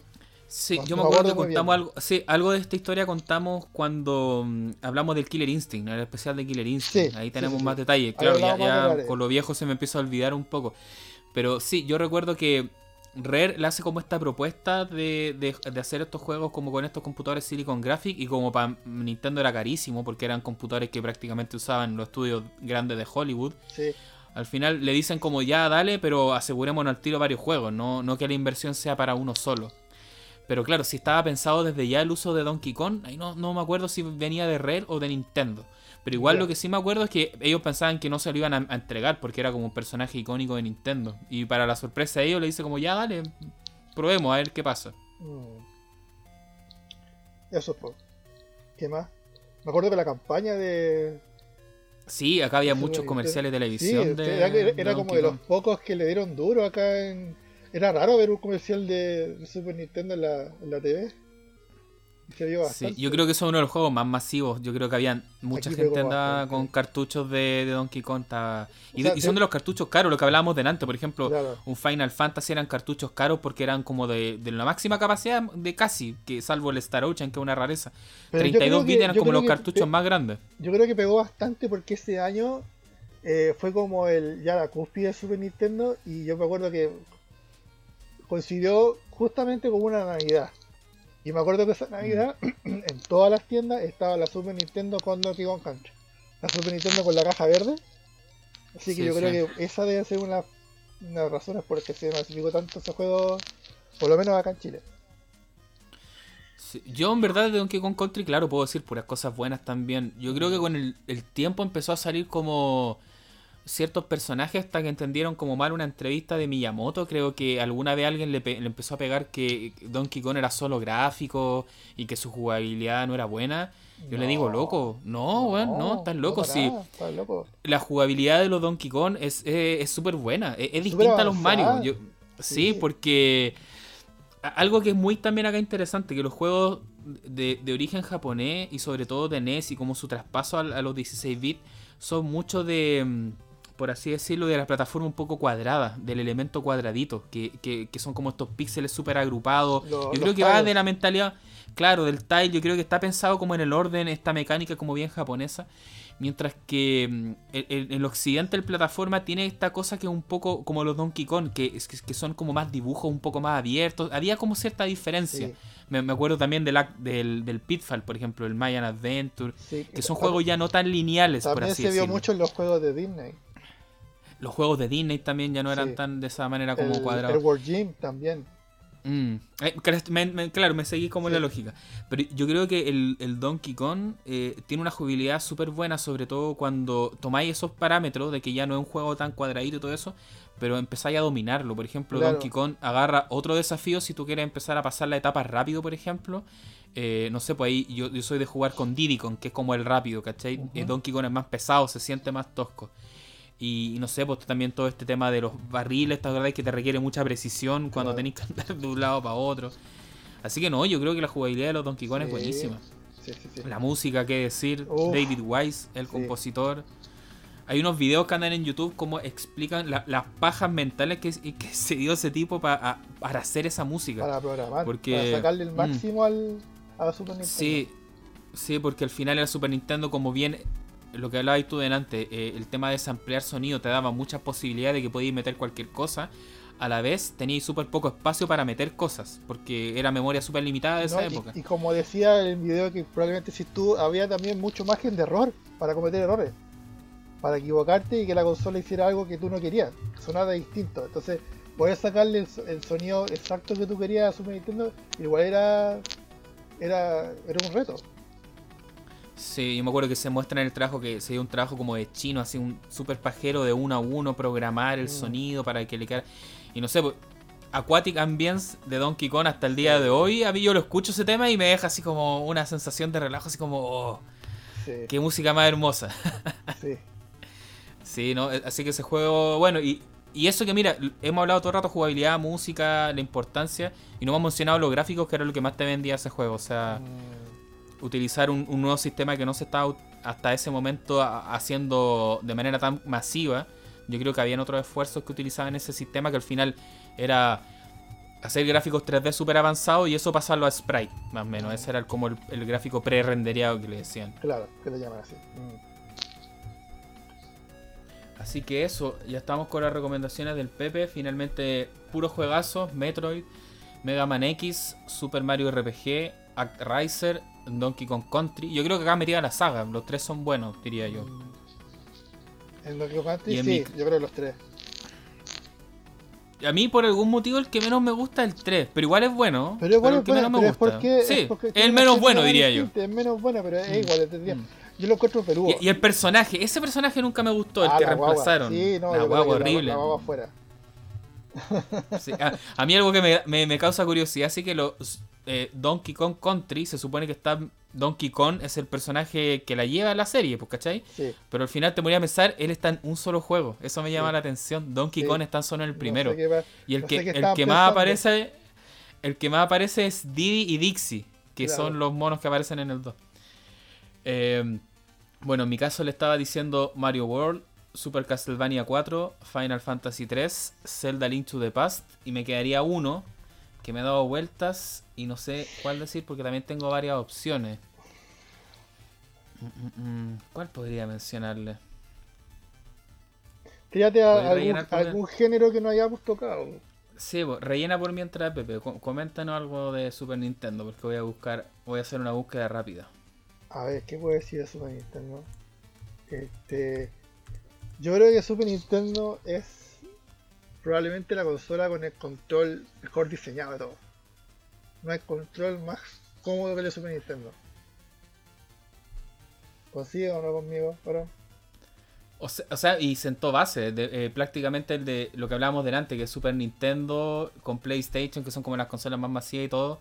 El control de PlayStation es una reinterpretación del control de Super, diría yo. O sea, mm. y es un control que que casi PlayStation lo siguió usando por tres generaciones, porque recién lo vinieron a cambiar como ahora. Sí, yo a veces cuando, cuando juego NES, llevo mucho rato jugando NES, digo, ah, no tengo que jugar Super Nintendo porque mis manos ya no aguantan jugar NES. ¿Qué pasa a ti?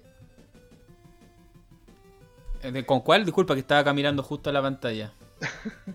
no, que dije que cuando llevo mucho rato jugando NES y me canso, me pongo a jugar Super NES para poder relajar mis manos.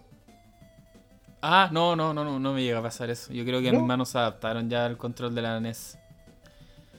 Ya mira, tengo, tengo muchas opciones en verdad, pero creo que voy a elegir este porque también lo que significó en su momento y cómo quiero llevar la conversación. Que Star Fox creo que es un juego muy importante en la consola. Ah, eh, Yo lo iba a decir, Sí, yo creo que eso sí ha envejecido mal. Es un juego que es difícil jugarlo el día de hoy. Eso lo puedo entender alguien que, ah, no ha estado muy metido en la consola.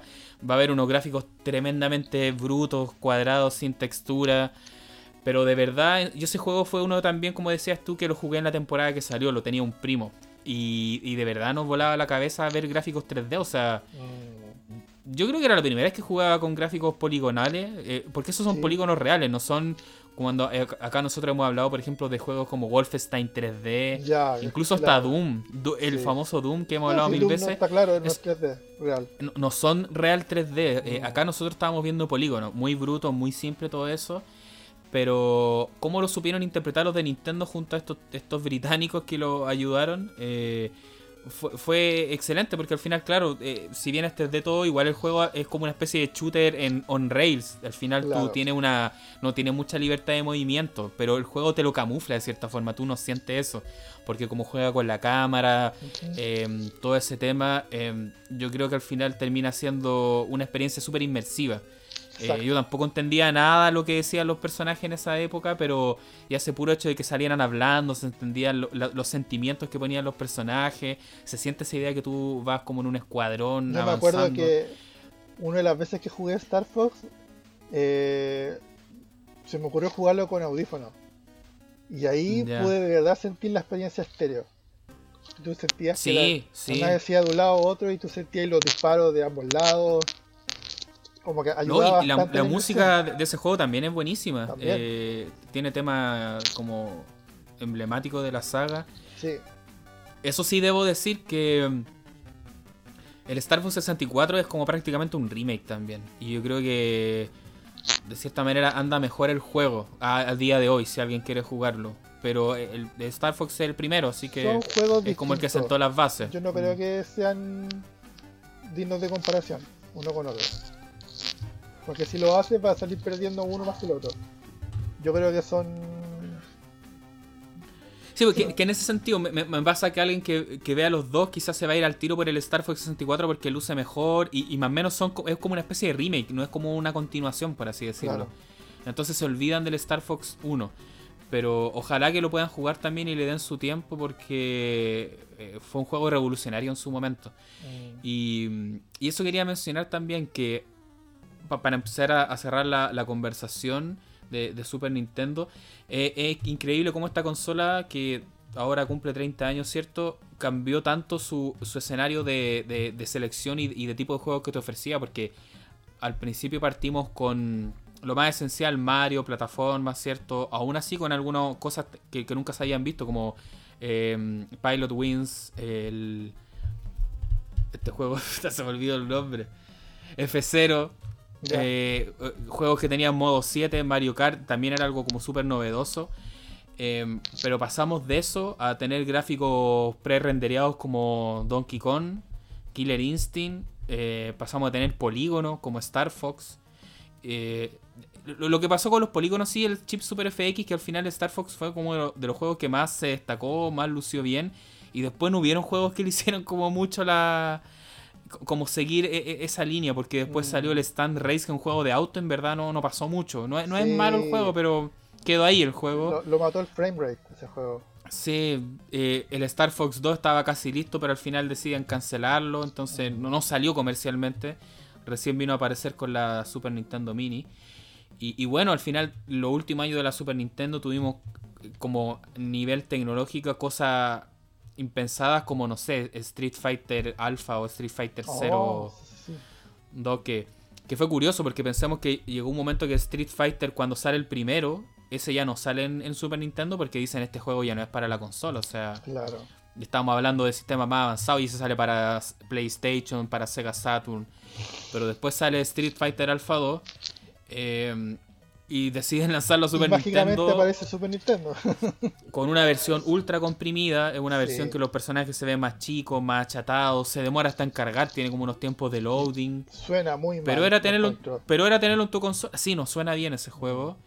Pero la experiencia era jugar Street Fighter. O sea, yo lo jugué en su momento y era, era lo que entretenido también. Sí. Mm. Y era un juego también escaso. Lo tenía un amigo. Eh, una vez lo vi nomás. Yo lo, tuve en mis manos, no era mío, pero lo, mm. tuve un par de semanas y claro, era, era, era, era raro tener la experiencia arcade en la casa a esas alturas, tan, mm. tan temprano, antes de una, antes de una consola 32 bits. Digamos, un juego de pelea de ese calibre, ¿no? Sí, eh, o sea, yo creo que estos últimos años de Super Nintendo empezaron a, innovar en cosas ya como a, nivel de hardware, de meter cosas nuevas. Em, Capcom fue como que hicieron harto eso y también tenía un doble trasfondo, eso de usar estos chips raros, no era solamente por temas tecnológicos, era para que no los piratearan también. Porque ah, no sé si tú recuerdas los Mega Man X. Por ejemplo, el Mega Man X2 también tiene un chip raro que le metieron de estos de Capcom. Sí, y al final tiene unos efectos 3D que son bonitos, pero son como en dos o tres partes, no es también que cambie mucho el juego. O sea, el juego podría haber salido sin eso. Pero eso sea que no lo podían piratear, pues entonces no habían versiones piratas de su juego. Street Fighter lo mismo, o sea, imposible encontrar un Street Fighter 2 pirata. Así que impensado a esas alturas ver esos juegos. Eh, estaba pensando también en Star Ocean, ese juego japonés que no salió en. Creo que es el más grande, era como de 64 megas y ya. Creo que sí. Sí, Tenía hasta como una intro cantada. El, no es el Tales of Fantasy. Ese tiene una intro ah, cantada, creo. Y también es de los pesaditos. Mm, ya. Pero claro, llegó un punto que ya estaban, yo creo, gastando tanta plata en los cartuchos, poniéndole cosas nuevas, pero ya empezó a, subir en popularidad PlayStation y producir un CD era costo cero comparado con un mm. cartucho. Y ahí fue cuando ya Super Nintendo empezó a bajar en sus ventas y empezó el público a traspasarse masivamente a PlayStation, pero tuvo un tiraje súper largo porque ya, eh, Super Nintendo ya había cumplido la sí, Sale el 91 aprox, por ahí 90-91 y y finalmente esos juegos terminan de aparecer como el 98, o sea, tuvo como 8 años de mercado, 7, 8, por ahí. Buenísimo, así que Esperamos que les hayan gustado nuestras recomendaciones de, juegos de Super Nintendo. Son solamente una pincelada del amplio catálogo. Yo creo que esta consola pasa eso. Tiene un catálogo tan amplio que tiene hartas joyas, también tiene hartas chayas, pero yo creo que es más lo bueno que lo malo lo que hay en una consola Super Nintendo. ¿Te queda algo más por decir, Pepe? ¿O pasamos a los otros temas que nos van quedando? Que yo creo que ya, ya empezaríamos a cerrar porque ya llevamos. Yo no sé si nos dé para problema. Dos horas y media. Mm, sí, yo creo que con esto cerramos entonces. Sí. Oye, un dato curioso que hace poco lo leí, eh, yo no sabía. Eh, ¿Tú ahí el juego de Super Nintendo, el, el Uniracer? Era como unas carreras de como unos monociclos. Yo no tenía idea, pero ese juego lo, lo demandaron. Pixar le, hizo una, Pixar le hizo una demanda por una supuesta robo de imagen del diseño de la, de la del del monociclo que sale una película de Pixar, pues es Toy Story. Y creo que. Ah, de, estos cortos animados antiguos. Claro, se tuvo que dejar de hacer el juego y. Porque perdieron la demanda con Pixar, creo, con Disney. Donny Racers, yo me acuerdo que mm, era de estos juegos que tenía un filtro de los nombres que uno podía poner. Porque el juego te exigía ah. cuando tú partes poner tus nombres como tus iniciales, cosas así. Entonces yo me acuerdo que esto salía hasta en Club Nintendo, porque uno cuando era chico quizá no, se le ocurría poner esas cosas, no sé qué era mal pensado, pero no sé, pues si tú ponías Sega, por ejemplo, te decía That name isn't cool enough, como ese nombre no es lo suficientemente cool o genial. Y obviamente también palabras sexuales, si tú ponías bitch, sex, cosas así, también te decía que no podía utilizar ese nombre. Entonces siempre me acuerdo de Uniracers por eso también. Bueno, ese era mi dato. que hace poco lo leí. No, no, me había percatado. Así que eso, pues nada, eh, yo creo que Super Nintendo para finalizar, ya que esta va a ser como la última eh, parte de este podcast, esperamos que le haya gustado este capítulo de, regreso. Nuestra idea es volver a empezar a grabar esto con, con una mayor recurrencia para que no pase tanto tiempo. Y, nada, pues para darle un poco de cierre, eh, comentar que el Super Nintendo, cómo jugarlo al día de hoy, yo creo que eh, la, consola sigue siendo masiva, se sigue encontrando en distintas páginas, mercados, pero está cara. Yo me he dado cuenta que ya se están poniendo un poco balsa los que la están vendiendo. Mm. Eh, y la otra opción es, hoy eso me he dado cuenta, hace poco también las versiones mini de las consolas eh, la están vendiendo carísimas. Yo pensé que la gente iba a empezar a darse cuenta que, no sé, pues que no, la utilizaban y la iban a vender barata y no. me he dado cuenta que las venden como a... Por lo bajo, la de Nintendo la he visto a 60, pero la Super Nintendo la suelen vender como a 100, ciento y tanto. O sea, casi al mismo precio de lanzamiento, o sea, que no tiene ninguna gracia. Sí, pero bueno, si encuentran la versión mini también creo que es fácil hackearla, pueden poner en los juegos yo como siempre le recomendamos nosotros, comprarse la consola original CRT, un cartucho flash, van a ser de las experiencias más, más reales, pero yo creo que una consola súper fácil de emular, hasta en PC también tienen mm. tremendos emuladores. Así que y en Switch ahí también, tienen para... Están, sacando siempre juegos. Tienen como si una aplicación, un, juego que es para jugar juegos Super Nintendo en la Switch. Ah, ahí lo desconozco. ¿Cómo se nota que no, tenemos Switch? Mira, entiendo que te los dan. Entiendo que por tener una membresía te los van como regalando los juegos. O, tienes acceso como a varios juegos. Mm. Mm. Y al fin es un emulador, pero en la Switch. Claro, que es como en teoría un emulador más, oficial. Mm. Así que eso, esperamos que el capítulo haya sido de, su agrado, tocamos varios temas eh, y ya estaremos volviendo próximamente con algo también en una nueva edición de Pixel Mega Shock. Así que eso ha sido todo por esta oportunidad. Muchas gracias por su atención y recuerden que estamos en nuestras redes. He visto que se ha ido incorporando más gente, así que sigan sumándose y nos van dejando sus comentarios también, recomendaciones y qué cosas les gustaría que, conversáramos acá en nuestro humilde espacio. Así que muchas gracias. Será hasta la próxima. Chao. Adiós. Nos vemos.